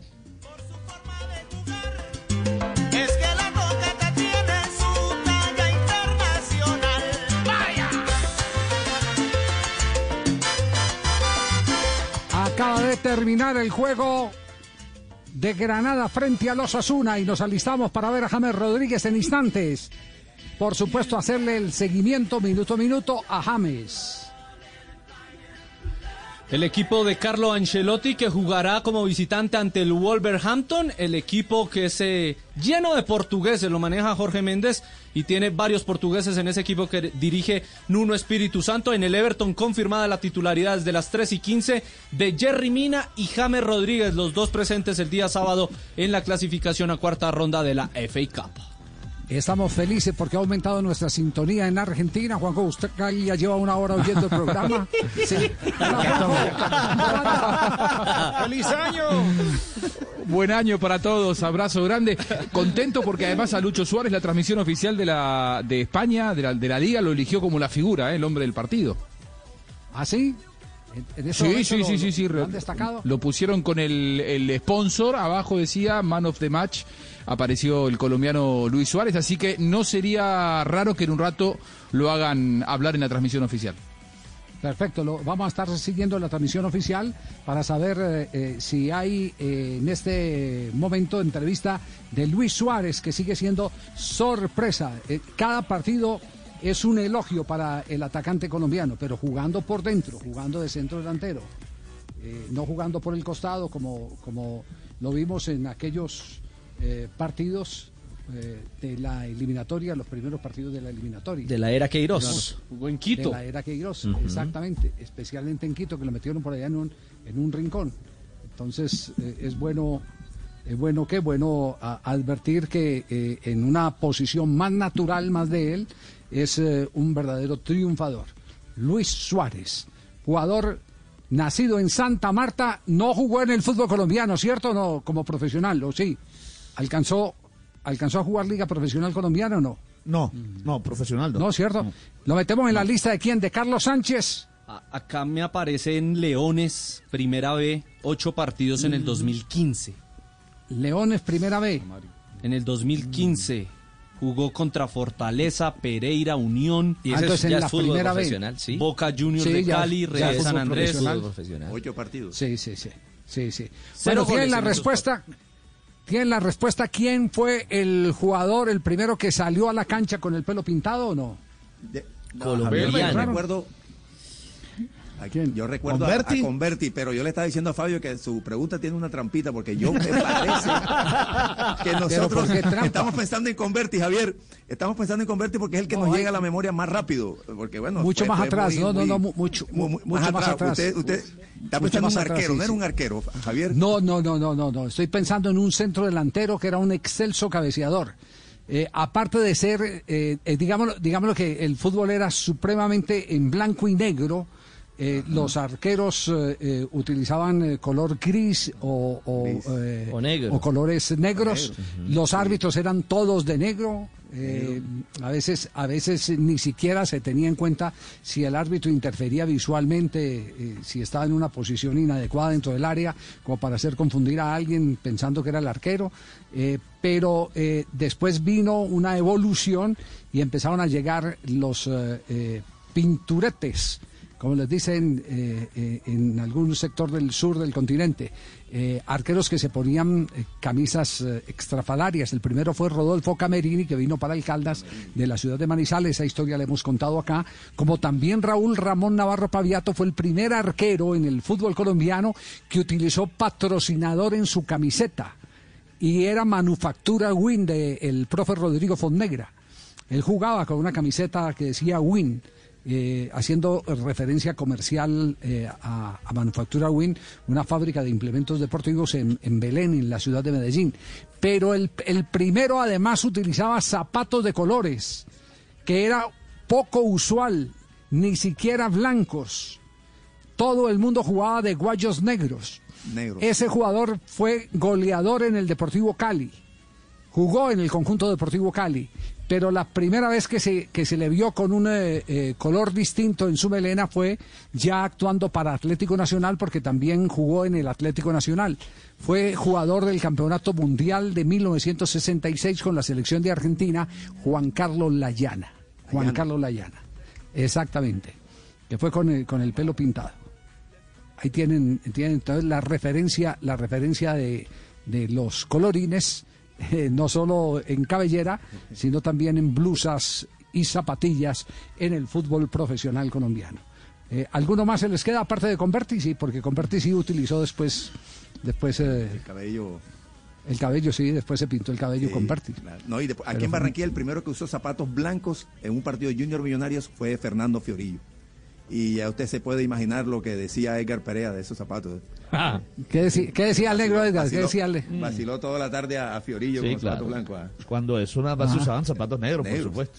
Y recuerdo Sí. mucho los Win, Javier, era, era la marca favorita de todos nosotros, los Win, los, guayos. Sí, sí, sí. Espectaculares, suavecitos para jugar, eran los mejores para jugar.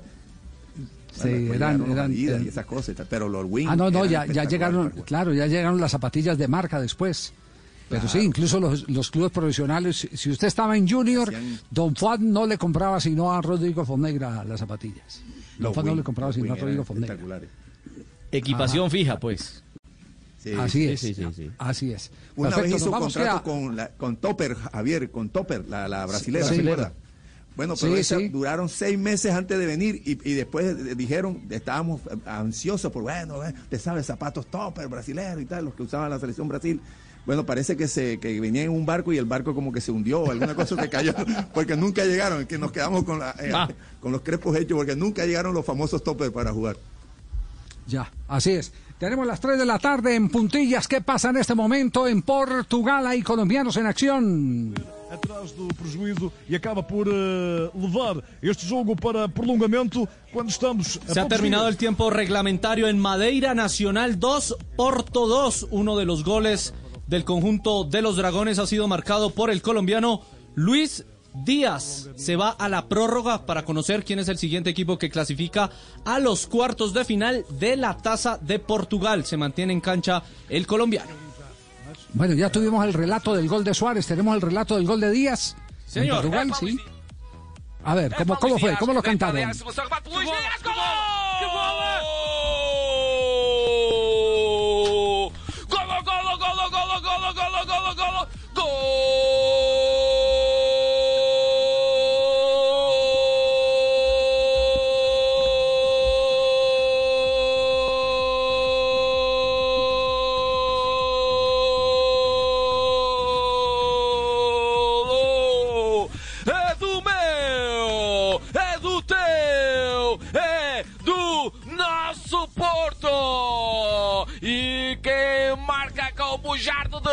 direito lá para o fundo, toda lá dentro da baliza de Pichitele. Luis Díaz. Así lo narra. Ahí tienen pues, ¿ah? ¿Ah? ¿De, que- de, de qué ríe Castel del relato? ¿Se estaba No, quedando no, sin no, aire el narrador o qué? No, no, no, ¿Ah? es que la forma tan, tan chévere como narran los portugueses. ¿ah? Eh, eh, tiene, tiene un sabor especial el fútbol cuando es narrado en portugués. Y los goles, la forma como lo narra. Y además. Qué raro, qué raro que le guste al profe Castel todo lo que Sí, sí, pero ¿qué- Nada cambió de un año al otro. bonito? Suena bonito, sí. pues, suena- suena Sigue bonito. igual, Juan. Pero si suena bonito, ¿no? Todo No igual, suena- todo igual. es- Bien, profe. Todo distinto, sabe, sabe a fútbol, el, el idioma ese, la forma como narra, Sí, sabe a claro, fútbol. por supuesto. En fútbol estado En el natural. resto del continente no sabemos jugar al fútbol, solamente los brasileños. profe. No se sienta aludido, esta vez solamente destacando No, cómo, no, se, no, cómo- no. cómo se oye. En Colombia también se juega al cómo se fútbol. de lindo. Cómo se oye de Sí. lindo. Y además me agrada mucho, Javier, y esto sí en serio, lo Sí, de, sí, porque el claro. crecimiento que ha tenido que ha tenido Luis Díaz, ¿ah? cada día va progresando, cada día mejora en eso que era obviamente La muchacho, definición. la definición es que la definición es la parte más difícil del fútbol no no no todo el mundo nace sabiendo definir y él ha ido creciendo evolucionando y mejorando en ese aspecto la verdad que, que va bien va bien proyectado ese muchacho Luis Díaz En, en este momento, ¿quién es el mejor definidor del fútbol colombiano? No del campeonato colombiano, del- de, de los jugadores eh, colombianos. Muriel. El mejor, el mejor definidor. Muriel Javier Muriel. ¿Qué, Javier qué entró- tal la del, entró qué tal de la del fin de semana? Ah, ¿Qué tal la del entró fin de semana? Con, de con- con el amague hizo jugar al arquero. Sí. Exacto, con el amague hizo jugar al arquero, eso era lo que decía eh, Artime, que debía ser el mérito, Luis Artime. eh, eh, usted le puede decir a los quicatos, a los chiquitos de este programa, quién era Luis ¿Quién era Artime. Luis Artime? Eh, Luisito Juanjo, por favor, sí. Artime. Juanjo, sí. Oh, los- los goleador histórico, artillero del fútbol argentino. El goleador y padre de goleadores, ¿no? Un hombre que se destacó muchísimo en la carrera, eh, no solamente eh, con la camiseta de la selección argentina, sino también en su paso por Independiente, uno de los equipos más gloriosos, eh, recordados por los hinchas del rojo, ¿no? Claro, su teoría era que el atacante tenía que definir dos veces. Y eso fue lo que hizo Luis, eh, lo hizo Luis Fernando Muriel el, el fin de semana. Amagó y con el primer amague el arquero se la jugó. Lo Y descaderó. después, siguió, y- después siguió, claro, el desarrollo de la jugada para quedar con el arco desocupado y concretar uno de los tantos que hoy le aplauden en la liga italiana. Javier, y Tenemos este fin de semana, Javier, sí. entró, entró, jugó, calcule usted 20 minutos, creo que jugó, este, el fin de semana que vi el partido. Eh, hizo tres jugadas de crack. El partido ya lo iba ganando Atalanta, es cierto. Cuando él iba a entrar, Atalanta hizo el tercero, o sea que hasta, hasta cuando va a entrar eh, el, el equipo se motiva para hacer gol. Y entró, hizo tres jugadas de crack. O sea, incluido un túnel, gambeta, una pelota en el palo, un remate que el arquero le sacó y después hizo el golazo, enganchó hacia adentro, con muy algo parecido al que hizo el otro día eh, Carrascal con River, que enganchó hacia adentro y pateó así en chanfle. Bueno, anotó el, el cuarto Muriel, con una naturalidad hacía las cosas como si estuviera en el patio de su casa. La verdad, bastante calidoso el jugador Muriel en estos días. Esa es la naturalidad que necesitamos en la selección Colombia. En la selección, sí, señor. De todos. O habrá Javier que meterlo también por Dubán Zapata, darle 25 minutos por Dubán, después porque si se siente muy cómodo entrando, jugando así. Sí. No, eh, no, pero yo lo, yo, yo lo digo, yo lo digo porque, porque la única manera de poder entender lo que pasó en estas dos primeras fechas de eliminatoria con la selección, eh, mm, sabiendo la clase de jugadores eh, que tenemos, es lo que ha reflexionado eh, recientemente, creo que lo entrevistaron en Caracol Radio, eh, a um, Hugo Rodallega que dice que, que- que ese es el síntoma inequívoco de que algo pasa al interior de un vestuario y que, y que eh, él tiene quien le cuente las cosas y que evidentemente reconfirma, porque así lo dijo, o así lo leí yo en Info, Infabe, es que llama in- eh, la, la agencia internacional, sí. Infobae. Infobae. Infobae. Infobae, Infobae, Infobae. Infobae. Exacto. Entonces él, lo re- él, él dice ahí, dice, dice textualmente, dice, dice que la gente le cuenta que los amigos del fútbol se cuentan todo y que evidentemente ahí hay algo que, que- que- Pero entre los jugadores, todavía- Javi, o, o era en la relación con No, Queiroz, lo que no estaba bien. No, no, no, no de los jugadores. Él habla, él habla ahí Ah. de todo. Habla de todo. La relación con Queiroz y la relación con los jugadores. Es decir, es decir que eh, el, el diagnóstico que, que se ha dado no es un diagnóstico equivocado. Quienes eh, han vivido entre el fútbol tanto tiempo saben que con jugadores de la clase que hoy estamos ponderando, como el caso eh, de, de Muriel, el caso de Zapata, el caso de este pelado eh, Suárez, el mismo James Rodríguez, que hoy salió, hoy salió una estadística de James Rodríguez, ¿cierto? Sí, hoy tenemos estadística de Jaime- James Rodríguez. James Rodríguez está en el puesto 14 de los creadores de la década, de los mejores creadores de la década.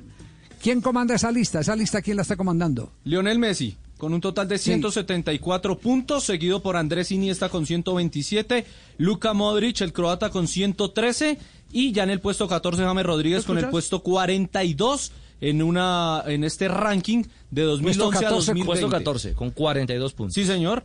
Y lo hizo la Federación Internacional de Historia y Estadística del Fútbol. James puesto 14. Entonces, entonces fíjese, James aparece entre los mejores creadores, los mejores definidores y goleadores en Italia son Muriel y Zapata. Eh, eh, tenemos a este muchacho Suárez, convertido en una gran revelación y suceso en el fútbol de España. Luis Díaz hoy acaba de marcar gol, que lo acaban de escuchar ustedes en Blog Deportivo. ¿Ustedes creen que eh, lo que pasó en la selección no tiene que ver con algo distinto al fútbol? Sí, sí, sí. Sí, Claro. sí, Ego, dice usted. Claro, eso es algo, eh, por eso, por eso la llegada de Reinaldo Rueda eh, eh, es esperada con ansiedad, porque lo primero que se tiene que hacer al interior de la selección, por más comunicados que saquen, es el conciliar a los jugadores al interior. Como lo reconoció Rueda Llega en entrevista que no se le hizo acá, que sino que se le hizo eh, por parte de los colegas de Caracol. Ahora, Javi, con un buen líder, eh, como tenía en su momento Colombia con Yepes, digo, esas soluciones dentro del vestuario no se puede dar eh, solamente con, con un líder que sea jugador. Digo, cuando uno tiene que ir a buscar un líder afuera, eh, que sea el entrenador, ¿no, no muestra también algún tipo de, de falencia en, en- en los jugadores que no tengan un líder natural? Sí, sí, también. Es que, es que, es que hay, hay- los líderes hoy en día son los, los más difíciles de encontrar. Escasean, escasean los líderes. Hay líderes con pelota, que son eh, eh, eh, aquellos estelares jugadores que por contagio llevan a los demás. Pero hay unos líderes naturales que son más sobresalientes cuando las cosas están feas que cuando se está arriba en un marcador. Como Sergio Ramos. Cuando se está funcionando. Bueno, eh, Como Sergio Ramos. Bueno, nos hemos pasado el minuto de noticias, qué pena. Nos vamos a un minuto de noticias, volvemos en instantes. Este es Blog Deportivo. Deportivo en Blue. Estoy 100%. Descargue Blue App. Nuevo diseño. Una app más eficiente y liviana. Notificaciones con información de última hora. Podcast, programación de Blue Radio y todas las señales nacionales Blue en vivo donde y cuando quiera. Descárguela en Google Play y App Store.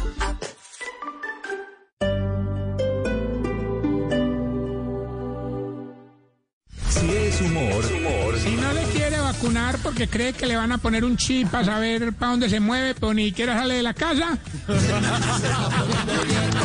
si es opinión, El ministro de Salud está diciendo que la ocupación alta de las camas UCI se debe a varios factores de fin de año. Estamos hablando de millones de millones de personas reuniéndose en las novenas el 24 de diciembre, el 31, durante largas horas en sitios cerrados. Pues obviamente eh, eso cambia totalmente el comportamiento y puede generar mucho, mucho contagio adicional. Voz Populi. ¿Usted cree, alcaldesa, que la cepa británica, la nueva cepa, ya está en Bogotá? Pues mi hermano, en mi caso sí llegó porque sepa que no voy a dejar de criticar a Duque, sepa que no me voy a quedar sin mis vacaciones y sepa que voy a seguir regañando más de abuelita con mata nueva, mi hermano. De lunes a viernes desde las 4 de la tarde. Si es opinión y humor, está en Blue Radio, la nueva alternativa.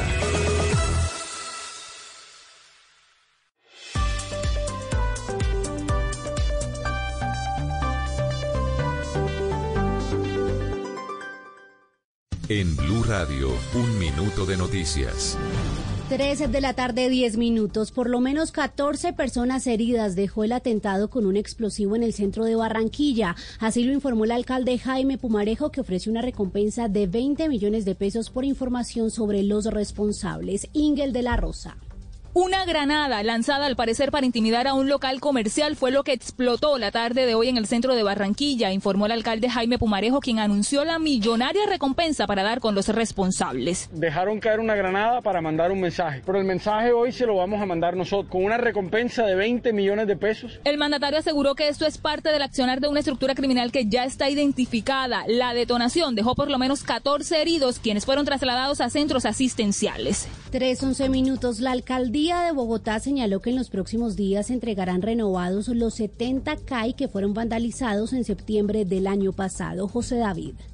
Dice la alcaldía de Bogotá que luego de los hechos ocurridos el 9 y 10 de septiembre de 2020, en donde fueron afectados más de 70 CAIs en Bogotá debido a las protestas por la muerte de Javier Ordóñez en medio de un procedimiento policial, ya hay entregados 67 reparados y puestos en funcionamiento. Recordemos que según el distrito, estos nuevos CAI tendrán cámaras de seguridad para registrar los procedimientos policiales, además de otra serie de características.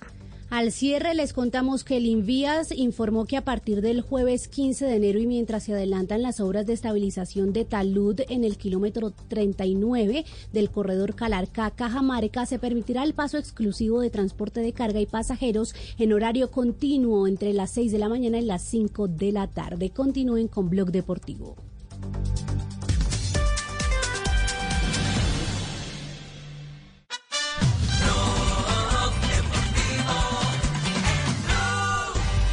Primero que todo yo corrí esa carrera no, no para dejar historia, corrí porque pensé que la podía ganar porque estaba en muy buenas condiciones en ese momento.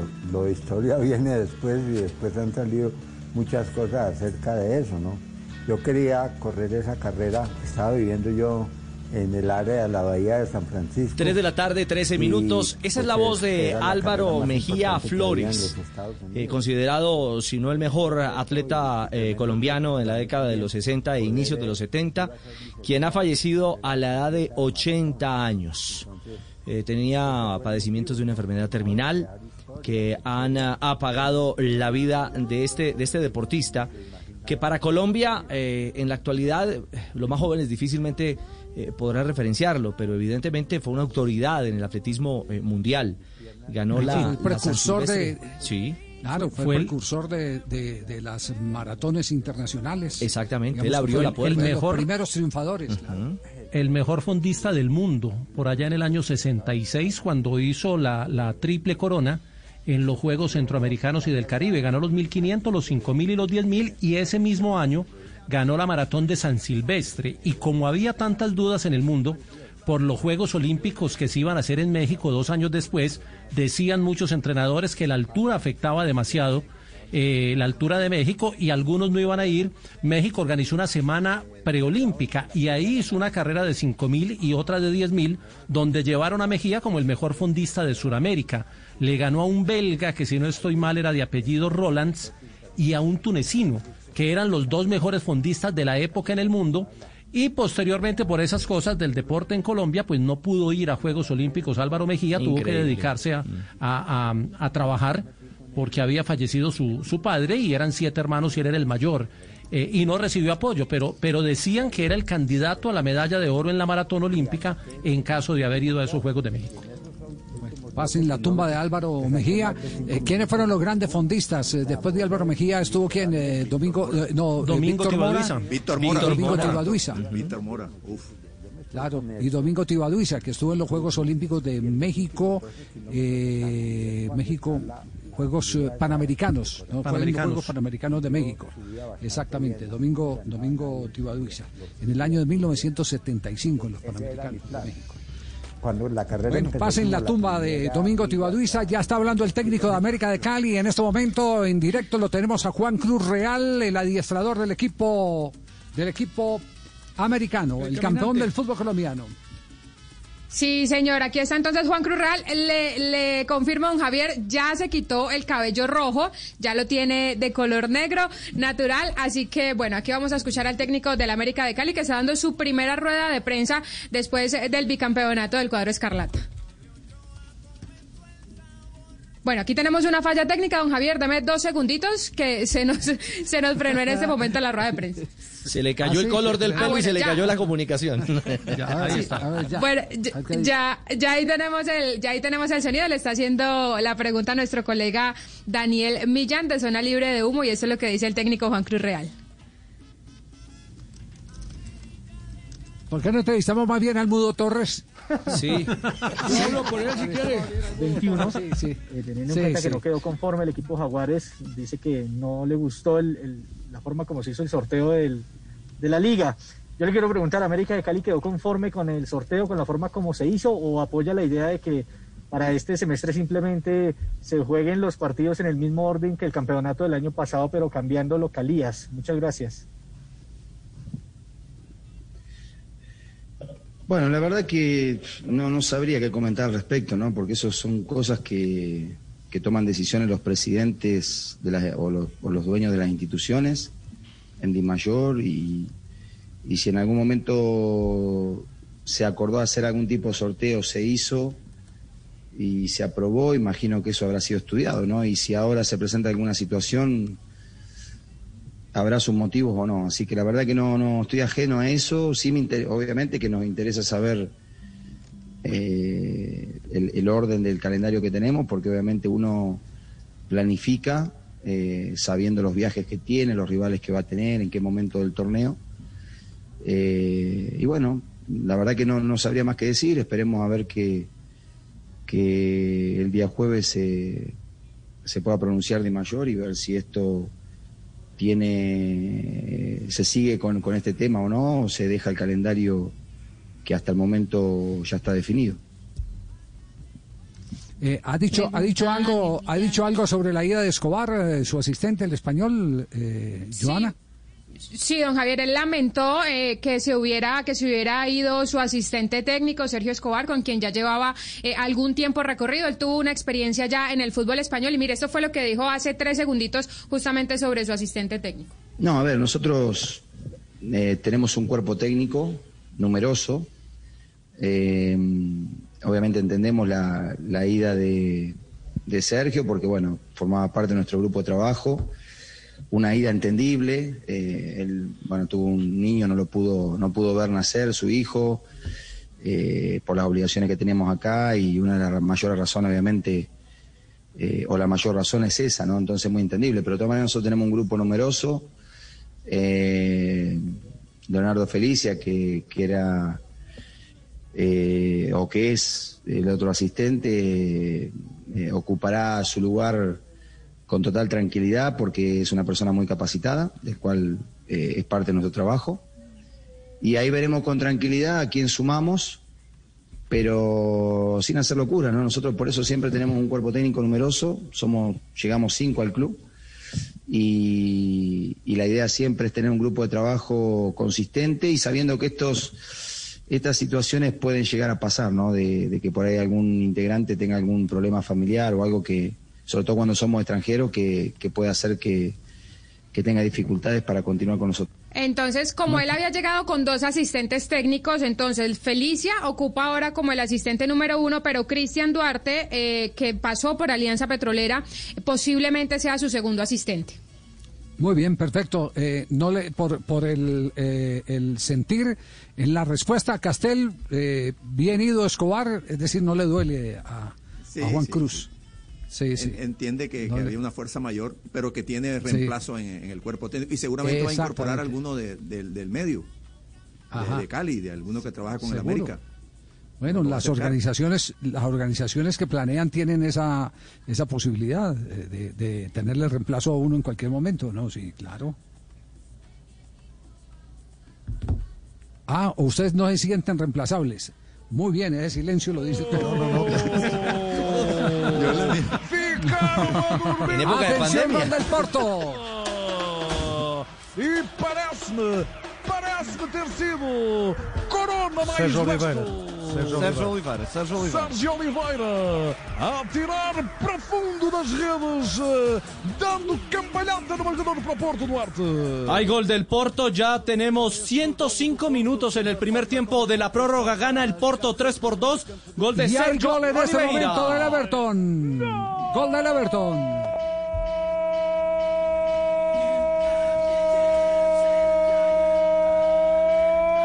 La jugada la inició James. Cambio de frente del colombiano. Para ponerse en ventaja, jugadón de Everton, toque por allí, entrega por allá, la definición de Iwobi, rebote en el camino, gana Everton 1-0.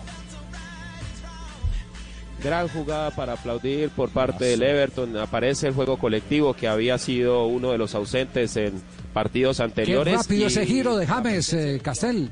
Qué rápido ese giro de James. derecha. Recibe de... Ey. Y Javier, y, y esa, ese pase lo tiene ya, Oh. este, ya incorporado en su ADN, ¿verdad? sí. Y además, el compañero que siempre le entiende ese pase, Diñé, que siempre le aparece. centro atrás. Es el, el Jordi Alba de Messi, eh, Diñé es el, di- el, el Jordi Alba de, de, de- de- de James.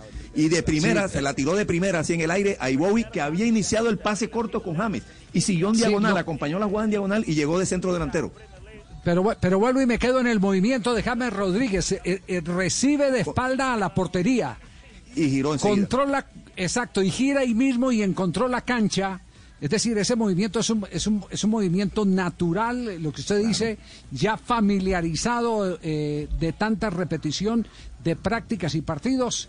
Y, y le da amplitud al ataque y espacios por dentro para encontrar un definidor como finalmente lo consiguió. Gana en este instante, en el minuto 6, el Everton en condición de visitante. ¿Hay alguna calificación o todavía es temprano para conocer números de lo que está pasando en la cancha? En este momento el mejor calificado es Iwobi, el nigeriano 7.2, James Rodríguez 6.3 y Jerry Mina 6.4. ¿Y qué pasa con este resultado? Ese cuarto, el equipo del Everton está llegando, igualando la línea de los 32 puntos que tiene el Leicester en la tercera posición y está a dos del líder que es el Manchester United con 34 unidades. Señor- señoras y señores, complementamos eh, la información de el Porto porque nos eh, cortamos, nos cortamos en el momento en que James tocó la pelota para apreciar el gol con el que el Everton está arriba. Clarificamos cuánto está faltando eh, para este esta prórroga que está ganando 3-2 el Porto. 13 minutos para terminar el segundo tiempo suplementario y de mantenerse el resultado este 3 por 2. El que está clasificando a cuartos de final de la Copa de Portugal es el equipo de Luis Díaz, hoy en cancha, donde también está Mateus Uribe, pero que hoy no hace parte del compromiso en Madeira. Tenemos 3 de la tarde, Ricardo, 23 minutos, este es Blog Deportivo. Y a esta hora compartimos con ustedes las frases, las frases que hacen noticia hoy en Blog Deportivo. Suéltala, suéltala, suéltala. E iniciamos las frases con Joan Laporta, precandidato a la presidencia del Barcelona, ha dicho, este desgobierno no puede seguir, las elecciones deben de celebrarse, recordemos que están para el 24 de enero. Y nos quedamos en España porque la siguiente la hace Raúl Albiol, defensor central del Villarreal. El objetivo es clasificarnos para la Champions. Hoy, el submarino amarillo tiene el último cupo de la Liga Española a la próxima Liga de Campeones de Europa. La siguiente frase es de Ole Gunnar Solskjaer, entrenador del Manchester United. Me alegra tener de vuelta a Edinson Cavani luego de la suspensión por haberle dicho negrito a su amigo en Instagram. Asier Villalibre, delantero del Athletic de Bilbao, ha dicho, tengo mucho que aprender de Benzema, también me fijo en lo que haga Luis Suárez. Y el camerunés Samuel Eto'o, exfutbolista del Barcelona, dijo, prefiero el estilo de Mourinho al de Pep Guar- Guardiola. Y eso porque fue dirigido por ambos. Casper Hjulman, que es el entrenador de la selección de fútbol de Dinamarca, le mandó este mensaje al técnico del Inter. Le dijo, tener a Christian Eriksen y no ponerlo es un desperdicio de talento. Y Robert Lewandowski, el delantero del Bayern Múnich, dijo lo siguiente, Jürgen Klopp como entrenador era como el profesor duro o malo, y lo digo en el buen sentido de la palabra.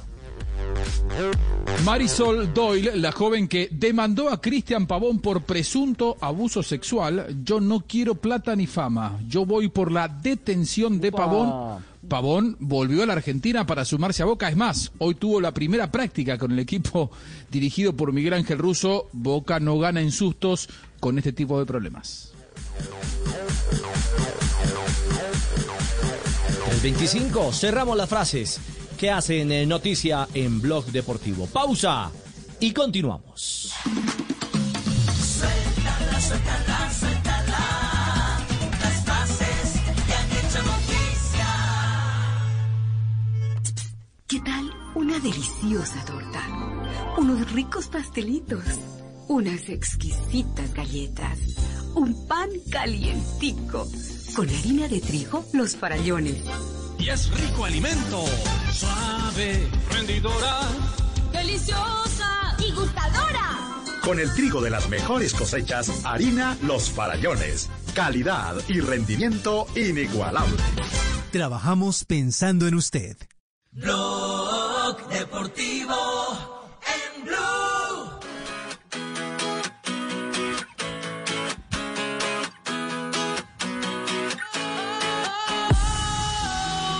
la tarde, 26 minutos.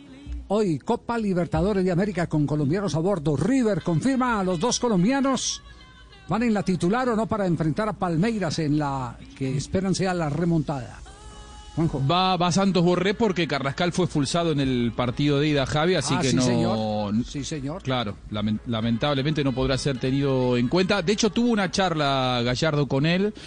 Eh, también estuvo Poncio, estuvo Enzo Pérez. Los tres conversaron con, con el colombiano en la práctica siguiente a lo que fue un durísimo revés para, para River, esa derrota que no esperaba absolutamente nadie, el 0-3. Boca eh, jugará mañana, pero River hoy va por la remontada. Y vamos a escucharlo al técnico millonario dando explicaciones de lo que fue aquel 0-3 en el partido de ida y que cree que River de todos modos lo puede remontar. Partido de fútbol, cometimos errores, concedimos situaciones, las pagamos caro. Y mañana se puede presentar otro totalmente diferente, o a favor nuestro. Dependerá de nosotros la, ca- la capacidad que tengamos para sobreponernos de, esto, de estas frustraciones que, vivimos en, estos dos partidos, afrontar el partido como una, una, una, una final que no te da ninguna chance y que no te permite ningún error.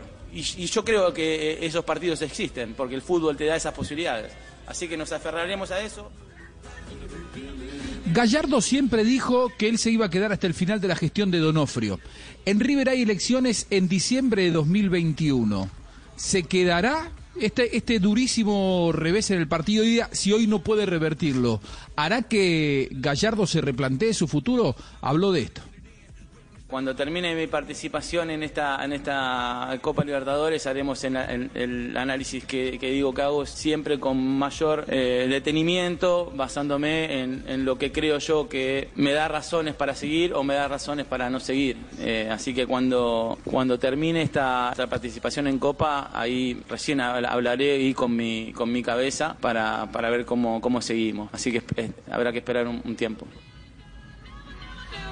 Gallardo está molesto porque a Gallardo se le han ido muchos jugadores y no le han traído reemplazos. Por eso es que uno pone eh, los puntos suspensivos, sobre todo después de esta frase. Recientemente se fue Prato, antes se había ido Juan Quintero, antes Martínez Cuarta, antes Ezequiel Palacios, antes Mayada.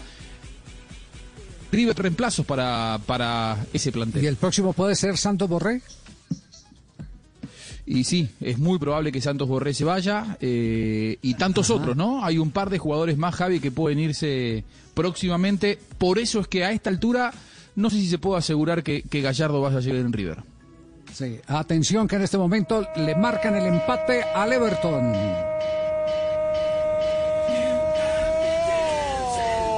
Wolverhampton.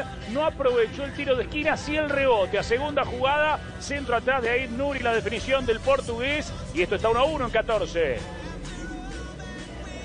Gran jugada. 14 minutos, 1-1, se empata el partido.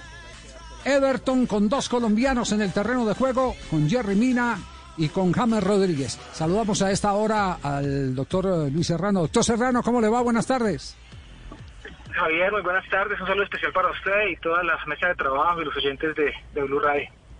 ¿Lo tomamos muy ocupado o, no, o muy apurado? No, no, tranquilo. Ya, ya está. Estaba llegando a mi oficina. Ya, ya. eh, de- de- somos somos eh, eh, atrevidos y decimos que usted venía de una reunión importante en la que se está definiendo el futuro de Fernando Uribe con Millonarios.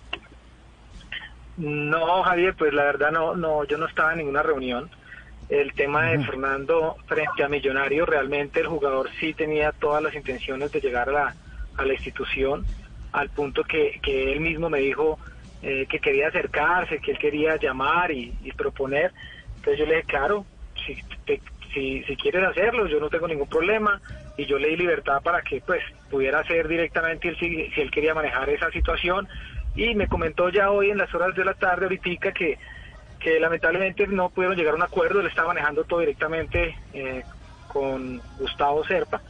Eh, y bueno, estaban manejando la situación, pero no pudieron llegar a, a un acuerdo, lamentablemente. Me imagino que por toda la situación de, de la pandemia y pues no pudieron acercarse a, a ese tema económico.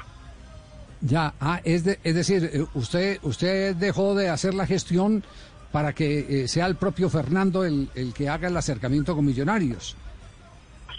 Sí, así fue. En días pasados sí pudimos hablar con, con el señor Gustavo y, compartimos, tú, yo, yo lo llamé realmente a decirle la intención que Fernando quería y posteriormente ya lo llamó Fernando a, a realizar ese acercamiento y ellos socializaron algunos temas económicos, pero, pero no pudieron llegar a un feliz término lamentablemente. Eh, eh, ¿Cuál es el, futuro entonces de, Fernando Uribe? Javier, ya estamos eh, mirando otras opciones. eh, lamentablemente, pues en todo este tema que, que se demoró haciendo el trámite con Millonarios, pasamos, dejamos pasar dos, porque la intención de él, como le comenté anteriormente, él quería estar en la institución, pero pues no se pudo, fue difícil. Y bueno, estaba intentando ya, eh, mirando otras opciones que, que puedan darse. ¿Barcelona eh, de Ecuador descartado? Sí, eh, sí, me, me atrevo a decirle que pues ellos pasaron una propuesta inicialmente y después por temas pandemia también se bajaron muchísimo, pero pues ya tenía firmado de parte del presidente Alfaro eh, la propuesta y ya habíamos aceptado, pero lamentablemente a ellos les bajaron el presupuesto, pero de pronto puede pasar algo, Javier, de pronto vamos a ver qué pasa porque de pronto puede, puede haber sorpresas en ese tema, puede que se reviva. Puede que reviva, pero del fútbol colombiano descartado cualquier eh, eh, aterrizaje. Pues no, no ha llegado así algo como formal todavía, intención directa de ninguna otra institución. Si llega, seguramente la analizaremos con Fernando. Ya, eh, perdone, perdone si me estoy metiendo eh, a la cocina. Eh, Fernando. ¿sigue devengando en este momento eh, del Santos? Sí. No, Javier, la situación No. jurídica de Santos, ellos incumplieron el contrato por más de seis meses con falta de pago. Intentamos muchas veces acercarnos, conciliar, hacer un acuerdo de pago. Ellos no quisieron, eh, a un punto que pues lo mandaron a hacer trabajos diferenciados, eh, lo tenían, ya no lo estaban convocando, entonces eh, lamentablemente tocó pasar la carta eh, motivada eh, por la falta de pago y bueno, eh, se presentó la demanda a la CNR de Brasil, eh, la cual eh, ya le dio la primera, en primera instancia, le dio la libertad a Fernando eh, para que pudiera contratar con cualquier institución. Ya, eh, pero, pero sigue el proceso de reclamo de salarios. Correcto, sí señor. Eso sí todavía está en proceso. La- y en eso usted es especialista, ¿no? ahí vamos, ahí vamos. Seguimos Sí. haciendo algunos pinitos. Ah, bueno, bueno. Doctor Serrano, gracias, muy amable por su tiempo. Javier, a usted como siempre, muy amable. Muy amable, muy gentil al doctor eh, Serrano, que es el representante de Fernando Uribe. Entonces se, se- se descarta ya cualquier posibilidad del jugador para el azul, para el conjunto de los millonarios. Nos, había, nos habían dicho que el que estaba conversando era el doctor Serrano. Bueno, pues eh, él eh, amablemente nos, nos eh, corrige diciendo que no, que era el propio jugador el que estaba manteniendo la conversación con el mayor accionista de, de Millonarios, el doctor Gustavo Serpa. Y había ya Entonces, gente, hinchas, el- Javi, muy ilusionados con que se sumara al nombre de Freddy Guarín, otro jugador del nivel de Fernando Uribe. Que ya pasó por Millonarios y se movió por redes sociales en las últimas horas eh, varios hashtags de hinchas de Millonarios pidiendo a Fernando Uribe, pero como lo acaba de decir el doctor Serrano, ya la puerta del azul está prácticamente cerrada. Muy bien, estamos en Blog Deportivo a, a esta hora. Eh, Juanjo, ¿qué hacemos que todos Sí, los que señor. llegan al gol Caracol terminan con buen empleo? Yo ya estoy ilusionado. El mago. Ay, ay, ay. Quiere decir que usted está eligiendo bien. Es más, está eligiendo mejor que los propios dirigentes, porque usted lo llama antes y los dirigentes se dan cuenta tarde. Pero bueno, sí, el, el mago Capria ayer fue presentado como nuevo manager de Racing en medio de un momento muy crítico futbolísticamente para Racing después de quedar eliminado de la Libertadores. Llega para apagar incendios el mago, pero en la, en la presentación, en la conferencia, tiene una cara de alegría porque está muy identificado con Racing, así que hay que seguir buscando comentaristas para, no sé, para las eliminatorias, Copa América, todo lo que se venga, Javi. A todos nos los arrebatan, hola.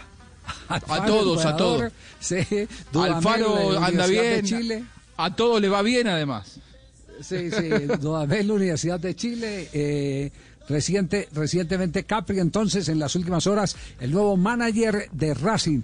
Me, me contaron, eh, yo no he tenido la oportunidad de hablar eh, eh, con Rubén, no sé si, si Ricardo lo ha hecho o qué, pero me contaron, me contaron que una de las condiciones que puso Rubén es que por ningún motivo, si hay una crisis de director técnico, eh, porque la propuesta de él es eh, el que sea Pisi, el ex técnico de la selección chilena, ganador de la Copa Centenario en Estados Unidos, el que tome las riendas de Racing, si hay algún resbalón o algo por el estilo, por ningún motivo él va a tomar las riendas del equipo. Es decir, es, es, es parte de la condición. No voy a ser el director técnico. Si quiere Ni blindar en ese interino, ni nada por, sí, claro. ni, ni interino ni nada por el estilo. Eso, eso, esa fue una es, de las. eh, es una buena aclaración, Javi. Porque Sí, uno sí, de los sí, problemas eh, de los usos y costumbres que hay de ese cargo de manager en Argentina, al menos en Argentina, no digo en todos lados, pero sí aquí, es que muchos entrenadores eh, desconfían del manager porque creen que le están eh, cavando la fosa, ¿no? Respirando que, en la que nuca. El propio manager, claro, que el propio manager es el que aspira a ser el entrenador, entonces esa desconfianza hace que no se pueda trabajar en equipo. Hace muy bien en aclararlo y yo creo que en las próximas horas, eh, a ver, tres de los cinco grandes en Argentina se quedaron sin técnico. Independiente. Racing y San Lorenzo. Yo creo que Pipo Gorosito va a ser técnico de San Lorenzo en las próximas horas. Pizzi en Racing y el Independiente de Above. Otro gol del Porto.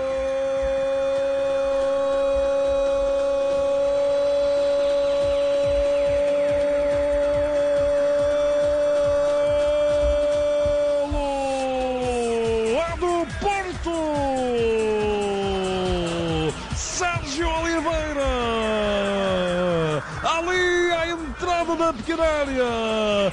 Tudo bem feito! A bola sobrou para o Sérgio, que calmamente encostou fazendo um quarto para o Dragão Duarte. Cuarto Olha, gol para el Porto del Madeira, le gana ya 4 por 2 a Nacional y está por terminar el compromiso y se va a clasificar el equipo que tuvo en cancha a Luis Díaz a los cuartos de final de la Taza de Portugal. Gol de ¿En Taremi el iraní. ¿En qué momento fue sustituido Lucho Díaz? Ya le estoy confirmando aquí exactamente el eh, técnico Conceizado en qué momento 104. hizo el cambio. Gracias Fabito por el salvavidas. Minuto 104. Ah, Es decir, alcanzó a jugar el primer tiempo del, del suplementario. Así la es. prórroga. Así es. Exactamente, sí. Muy bien, entonces otro otro otro eh, momento de éxito para Lucho Díaz que se ha convertido eh, como lo fue en algún momento Falcao, James, Guarín y quién más estuvo por ahí de los Jackson. colombianos. Jackson. Jackson cha.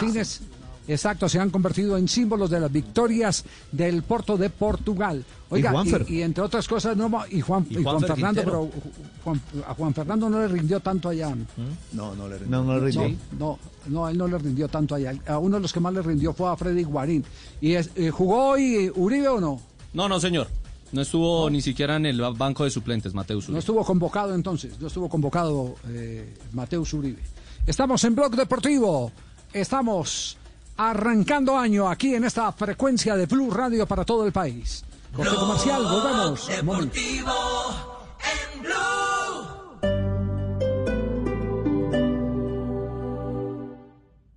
Esta noche en Bla Bla Blue. Después de las 10 tendremos a una de las mejores actrices de nuestro país, Ana Cristina Botero. Y a las 11, un buen tema para arrancar el 2021. Cinco hábitos para comunicarnos efectivamente en la vida y en el trabajo. Con Eduardo Barrera, consultor en comunicaciones y marketing. Y después de medianoche, ustedes tienen la palabra porque abrimos nuestra línea telefónica en este talk show donde hablamos todos y hablamos de todo. Bla Bla Blue.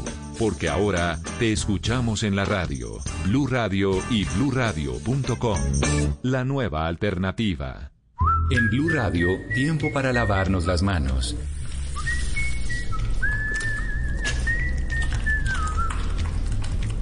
Tómate el tiempo para cuidarte y para enterarte de todo sobre el coronavirus. Síguenos en redes sociales, en bluradio.com y en todos los espacios informativos de Blue Radio. Numeral Yo me cuido, yo te cuido. Blue Radio, la nueva alternativa.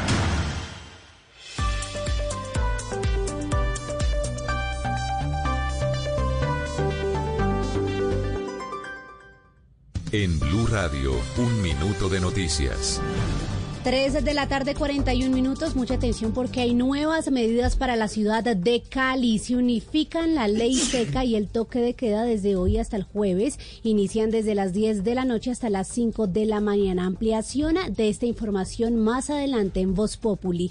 El Consejo Superior de la Judicatura suspendió las medidas de control de aforo que había tomado para el ingreso a sedes judiciales y autorizó que cada consejo seccional tome las medidas que correspondan. Michel Quiñones. Aunque el Consejo Superior de la Judicatura recomendó que se siga implementando en su mayoría el trabajo en casa, no dio pautas claras sobre el aforo o medidas en las sedes judiciales y dijo que será cada consejo seccional el que determine el ingreso a las sedes entre hoy y el 31 de enero. Suspendió la norma de aforo del 60% y dijo que dependiendo de las medidas adoptadas como toque de queda y otras restricciones por el COVID-19, cada municipio debe expedir los actos administrativos correspondientes. Se limitó a brindar los correos de las corporaciones para que la ciudadanía consulte las medidas. 342 fue capturado en Bucaramanga un hombre que habría usado por venganza a la hermana de su ex esposa. El hecho sucedió en el barrio Nápoles y la víctima es una joven de 18 años. Diego Suárez. El presunto violador abordó a la joven la madrugada del pasado 19 de diciembre cuando la amenazó con un arma cortopunzante y la llevó a su lugar de residencia en el barrio Nápoles Bajo, al norte de Bucaramanga, para accederla carnalmente. El comandante de la Policía Metropolitana, general Javier Josué Martín. Cobijándose en la familiaridad de su esposa, accede sexualmente a su cuñada. Según la policía, el sujeto habría prometido a su expareja, quien decidió terminar la relación hace algunos meses por presuntos maltratos físicos y psicológicos, que se vengaría de ella a través de algún integrante de su familia si no regresaba con él. 343, todo en noticias. Continúen con Blog Deportivo.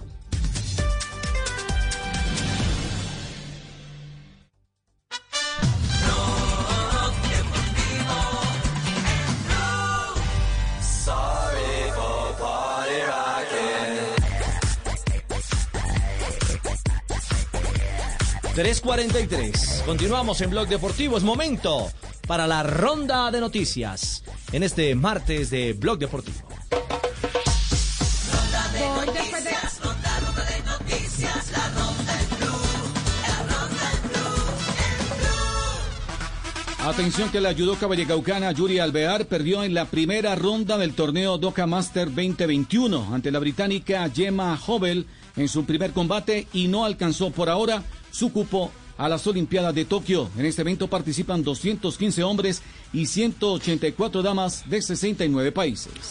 Y tras marcarle un doblete al Aberdeen, el colombiano Alfredo Morelos hace parte del el once ideal de la fecha número 23 de la Liga Escocesa de Primera División y donde su equipo, el Rangers, es sólido líder. Y del 4 al 7 de febrero se realizará el Campeonato Nacional de Ruta. Esto será en Pereira. El campeonato se abrirá con la contrarreloj individual de las mujeres, categoría élite, asimismo como la crono de los sub-23. Y el 7 será el recorrido de los hombres élite, donde estarán los ciclistas del World Tour. Gran actuación de los bicicrosistas colombianos Manuela Roldán y Santiago Santa en las categorías juveniles durante los campeonatos eh, nacionales de los Estados Unidos que se realizaron este fin de semana en Phoenix, Arizona. Le hablo del béisbol profesional colombiano. Los Caimanes vencieron 10 carreras por 4 a los Toros Vaqueros ayer en el estadio Edgar Rentería y se ponen a solo una victoria de clasificar a la gran final. Hoy se vuelven a enfrentar los Caimanes ante los Tigres de Cartagena a las 8 y 36 de ganar, clasifican automáticamente y enfrentarían a los actuales campeones, a los Toros Vaqueros, en la gran final. Y luego de la igualdad en la bombonera en cero entre Boca y Santos, mañana se va a jugar la revancha en Brasil con Campuzano listo para volver frente a los brasileños. Miguel Ángel Russo deberá rearmar el mediocampo que ya cuenta con Diego González y con Nicolás Capaldo. Otra de las opciones es que salga Salvio y que Campuzano juegue en uno de los tres puestos en la mitad de la cancha. 345. Cerramos la ronda de noticias en Blog Deportivo.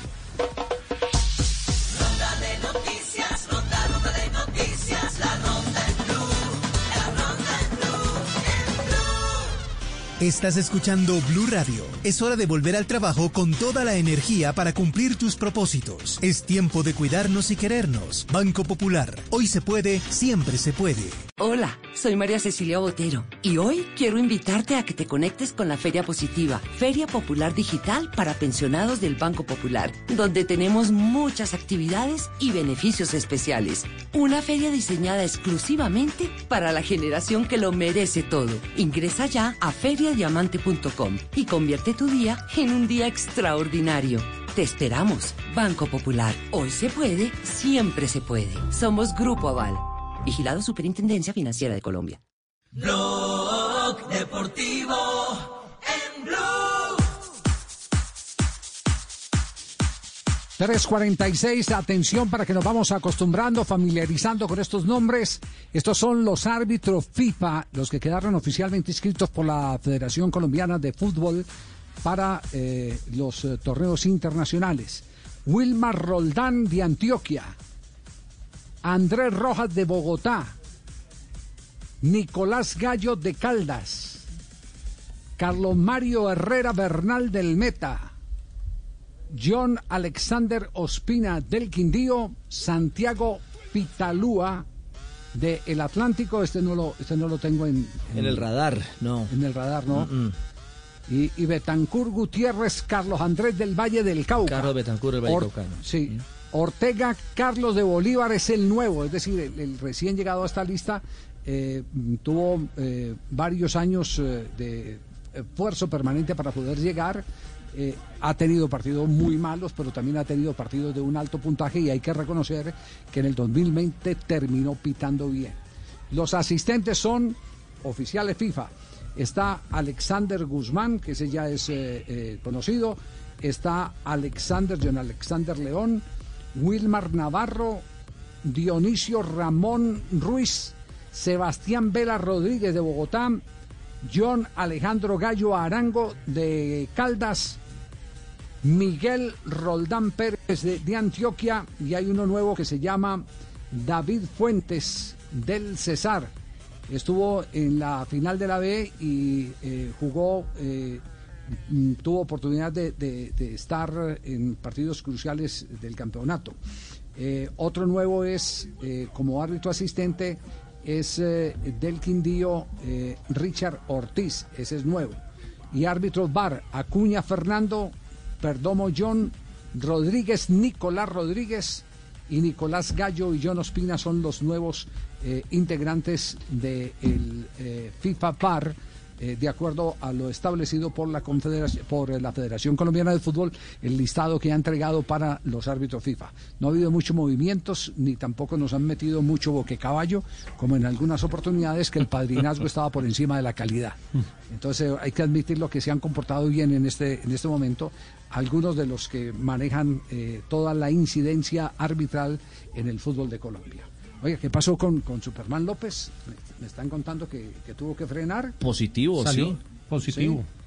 Positivo. ¿Qué pasó con él? Pues mire, Javier, eh, la historia es, es- es esta. Él viajó con prueba negativa a Europa con el deseo y la motivación de unirse al Movistar Team, que es un nuevo equipo, recordemos que ya dejó las filas de la Astana y eh, partió, insisto, al viejo continente, pues con la ilusión de comenzar eh, su temporada eh, de preparación en la región de Almería. Primer problema, llegó a Madrid y quedó atrapado por la tormenta por la tormenta eh, de nieve pues que hacía más de 40 años no se registraba en la capital eh, española y, y tuvo esa dificultad. Y estando allí, lo llamaron de su círculo íntimo y le informaron que alguien con el quien había tenido contacto estrecho dio positivo. De inmediato, de inmediato. Eh, bueno, sí, podría ser para Exacto. Superman. Sí, claro. Pero se trataba del coronavirus, eh, Tulio. Eh, de inmediato se hizo prueba en Europa, en España, se aisló de manera preventiva y esa prueba, esa nueva prueba salió positiva. Es decir, ya está aislado en Madrid, no viajó a la región de Almería, donde está ya adelantando trabajos el equipo Movistar y por fortuna J, me dicen las fuentes que está sin síntomas ni ninguna dificultad. Es asintomático. Sí, asintomático, pero debe, debe perder, o perder no, debe guardar 14 días de cuarentena.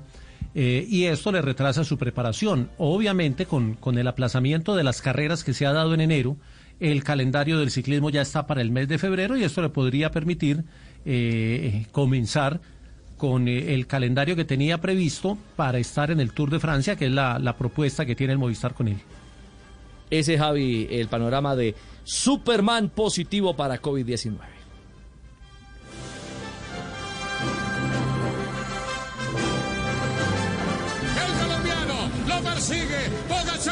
La pelea también es con el escuarto en la clasificación general. Y entra y vamos a ver si cortan el lote y le dan el mismo tiempo.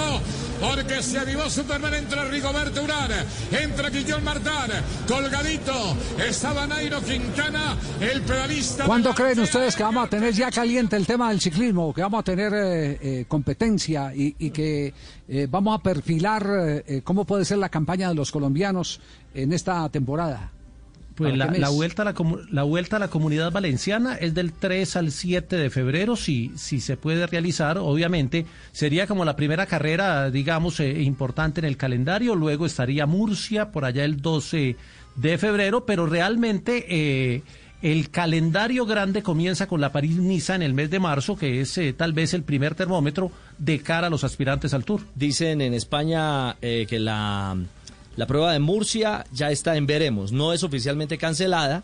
Recordemos que ya fue cancelada en las últimas 24, 48 horas eh, la vuelta a San Juan en Argentina, que digamos hacía parte del primer panorama grande, tanto que Peter Sagan eh, tenía en su proyecto eh, comenzar temporada justamente en América, ante la cancelación de la Vuelta a San Juan, pues eso, eso se, se cae y habrá que esperar, Javi, como lo dice Jota, si se cancela Murcia, empezamos otra vez a, a ver poco a poco eh, desbaratarse el calendario ciclístico, esperando que en marzo la cosa esté mejor. Bueno, quedaremos eh, pendientes eh, a ver cómo se va calentando la temporada ciclística. Juanjo, ¿qué, qué fundamento tiene lo de Mondragón para ser manager de Independiente, ahora que están en revolcón en el equipo de Avellaneda? Eh, a ver, eh, Independiente es un club que hace poco blanqueó que tiene una deuda multimillonaria, necesita generar recursos eh, urgentemente y me parece que para ellos Mondragón es una figura internacional que puede traerle negocios en el exterior, es decir, recomendar jugadores, traer jugadores desde Colombia. Ahora, en este momento en el club se le fue recientemente Burruchaga, que era el manager, un hombre muy prestigioso. Se le fue Pusineri, es un momento muy difícil para Independiente, en donde me parece que ojalá Mondragón pueda salir bien adelante, pero no va a ser sencillo porque está muy mal manejado el club. El tema, el tema está, está complicado eh, porque además eh, Muy el que llegue no tiene la garantía de continuar porque hay elecciones próximamente, ¿no? En Independiente Claro. hay elecciones próximamente, sí. Por eso Burdizo, que había estado en, en Boca y que se acuerdan en la época de Alfaro, Burdizo, que hubo elecciones y lo terminaron echando por la puerta de atrás, siendo un ídolo del club. Cuando lo fueron a buscar a Burdizo como manager en Independiente, él dijo, otra vez no, porque hay elecciones dentro de poco y yo no me voy a volver a quemar con leche como pasó en Boca.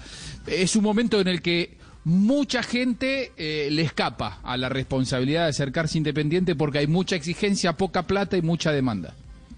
Muy bien, ahora un repaso, la jornada de este fin de semana, el torneo profesional colombiano, no obstante, la expectativa que hay de la Asamblea de la División Mayor del Fútbol Colombiano el próximo jueves, si se varía o no se varía, va a ser muy difícil por el sondeo que hemos hecho aquí en Blog Deportivo con algunos presidentes de clubes, dicen que lo de eh, Jaguares es eh, patadas de ahogado, que no que, que lo llevan simplemente por cumplir con el requisito que sea la asamblea la que la que defina si se modifica o no lo que ya habían establecido, sorteado, aprobado y requete considerado hasta tal punto que se publicó la primera fecha del campeonato. Esta es hasta ahora la primera fecha del torneo en Colombia. Millonarios ante Envigado. Este tendrá novedad, don Javi, porque no puede jugar en el estadio El Campín porque eh, el estadio está en la localidad de Teusaquillo. Es decir, está en cuarentena. Está en cuarentena, no lo van a prestar y tampoco puede ir a jugar a Techo porque queda en la localidad de Kennedy y tampoco van a prestar el estadio Manizales. de, Tacho, eh, de Techo. Exactamente. Así que el Palo Grande es la primera opción de Millonarios para enfrentar a Envigado. Deportivo Cali Jaguares, Patriotas América, Atlético Nacional Santa Fe, Pasto La Equidad, Bucaramanga Boyacá Chicó, Junior Medellín, Alianza Petrolera Pereira, Deportes Tolima ante Once Caldas, serán 19 equipos y el que primero descansará será Águilas Doradas. 356. Blog Deportivo en Blue.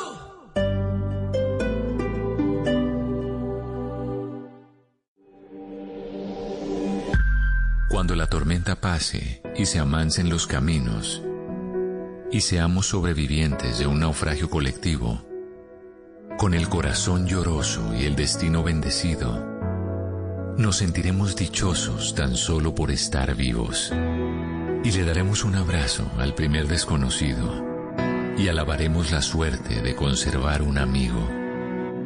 Y entonces recordaremos todo aquello que perdimos y de una vez aprenderemos todo lo que no aprendimos. Cuando la tormenta pase, te pido Dios, apenado, que nos vuelvas mejores, como nos habías soñado. Alexis Valdés. Blue Radio.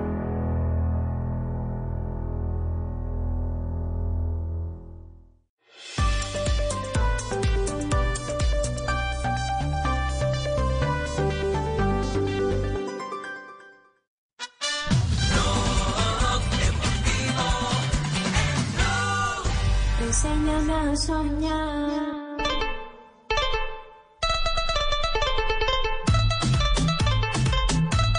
Estamos cerrando Blog Deportivo. Atención que hay noticias. Salió el listado de los mejores entrenadores de clubes del momento. Juanjo tiene la información a esta hora.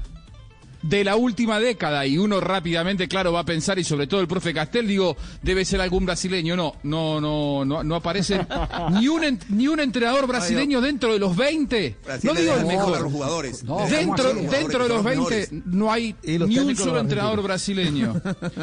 Eh, no es Guardiola, no es Klopp, no es Mourinho, no es Massimiliano Alegre, no es Zidane, no es Angelotti, es el Cholo Simeone según la- el Instituto de Historia y Estadística del Deporte, el mejor técnico de clubes de la década, es decir, del 2011 al 2020, fue el Cholo Simeone. Y si quiere más, pr- profe Castel, eh, dentro de los 20 hay, hay tres argentinos. Usted que me dijo que los técnicos argentinos ya no estaban eh, en la elite del fútbol mundial. Pochettino Cholo Simeone 9 no. y Gallardo bueno. y, Ga- y Gallardo 9 también. Así que bueno, ahí están, ahí están Todavía los no se fue a dentro- Europa. tres dentro Usted- de 20. Ustedes dijeron, y Menotti dijo que, que, que Zidane no podía dirigir en, en Sudamérica y, y Gallardo sí en Europa. Vamos a ver, esto todavía no lo he visto. Lo dijo, bueno. lo dijo Menotti, no me diga ustedes porque yo hablo por mí, no hablo por Menotti. Estoy bastante lejos del pensamiento de Menotti. Diego Simeone entonces lo comanda. Eh, eh, ¿Quién, quién eh, lo sigue? Guardiola. Tercero, ¿quién? Klopp. Tercero Klopp, cuarto Mourinho, muy lejos Allegri quinto, sexto Unai Emery, séptimo Zidane, octavo Carlo Ancelotti y ahí aparecen Pochettino y Gallardo compartiendo la novena ubicación. Ya, Conte está en el puesto 11, Claudio Ranieri en el puesto número 12. Veo que los italianos tienen cuatro directores técnicos metidos en, en, eh, en la lista de los 20. Es, es el país que más Sí. directores técnicos tiene metido en la lista de 20.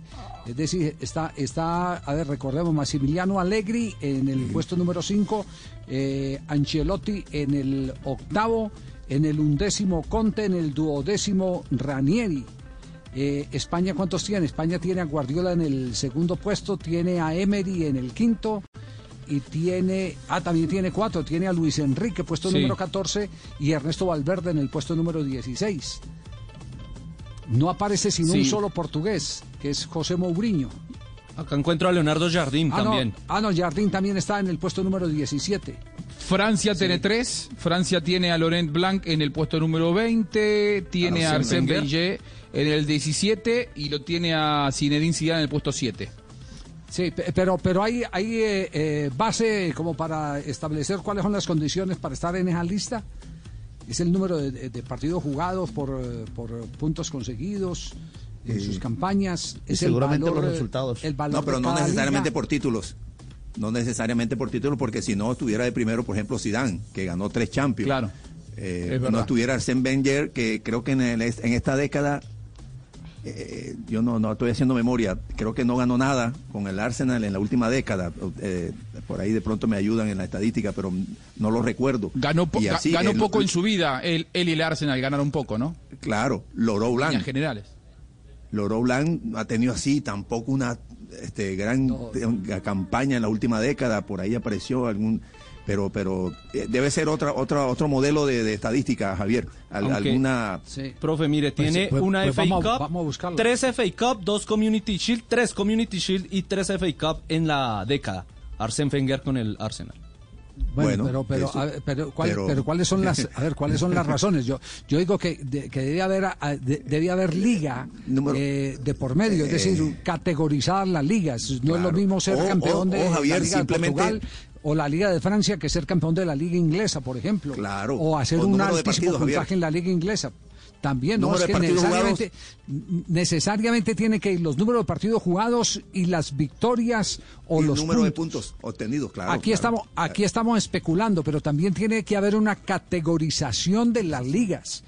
Porque no es lo mismo eh, ser eh, campeón en, en Francia, con todo respeto, que ser campeón, que ser campeón de la Liga Premier o, o- o de la Liga Inglesa, inclusive de la Liga Italiana. Hacen, hacen una, dice, su regularidad y su potencia marcaron la diferencia para ganar el premio de la década. El Cholo acumuló 100, 502 partidos en Atlético de Madrid, 302 victorias, 118 empates, 82 derrotas. Es algunos de los datos que entrega la organización. Bueno, pero No, no vamos a buscar mañana las, títulos. las respuestas. Vamos a buscar mañana las respuestas. A ver, a ver eh, cómo, cómo es que se constituye ese escalafón. Yo creo que es fundamental saber cómo se constituye el escalafón. Vamos a conectar en este momento. Acaba de terminar primer tiempo Everton. Y el, eh, me recuerda el rival que se me fue. Wolverhampton. Wolverhampton. Wolverhampton. Sí, se me fue aquí ya la año. Ah, es que ya terminó primer tiempo. Con razón se me fue. Sí. Están en comerciales. ¿Ah? Al mirar, de re- al mirar de reojo. Termina como el primer tiempo, 1-1. 1-1-1. Sí, 1-1. Sí, señor, 1-1 con el, el gol de Iwobi por el conjunto del Everton. Y termina Iwobi, el nigeriano, como el mejor calificado con 7.4, Jerry Mina 6.3, James Rodríguez 6.5 en el equipo de Carlo Ancelotti. en el banco también soluciones, cosa que puede suceder más bien en Wolverhampton que más Muy bien, señoras y señores. Estamos ya cerrando Blog Deportivo a esta hora. No sé si queda alguna noticia pendiente. La de Reinaldo Rueda todavía sigue en proceso.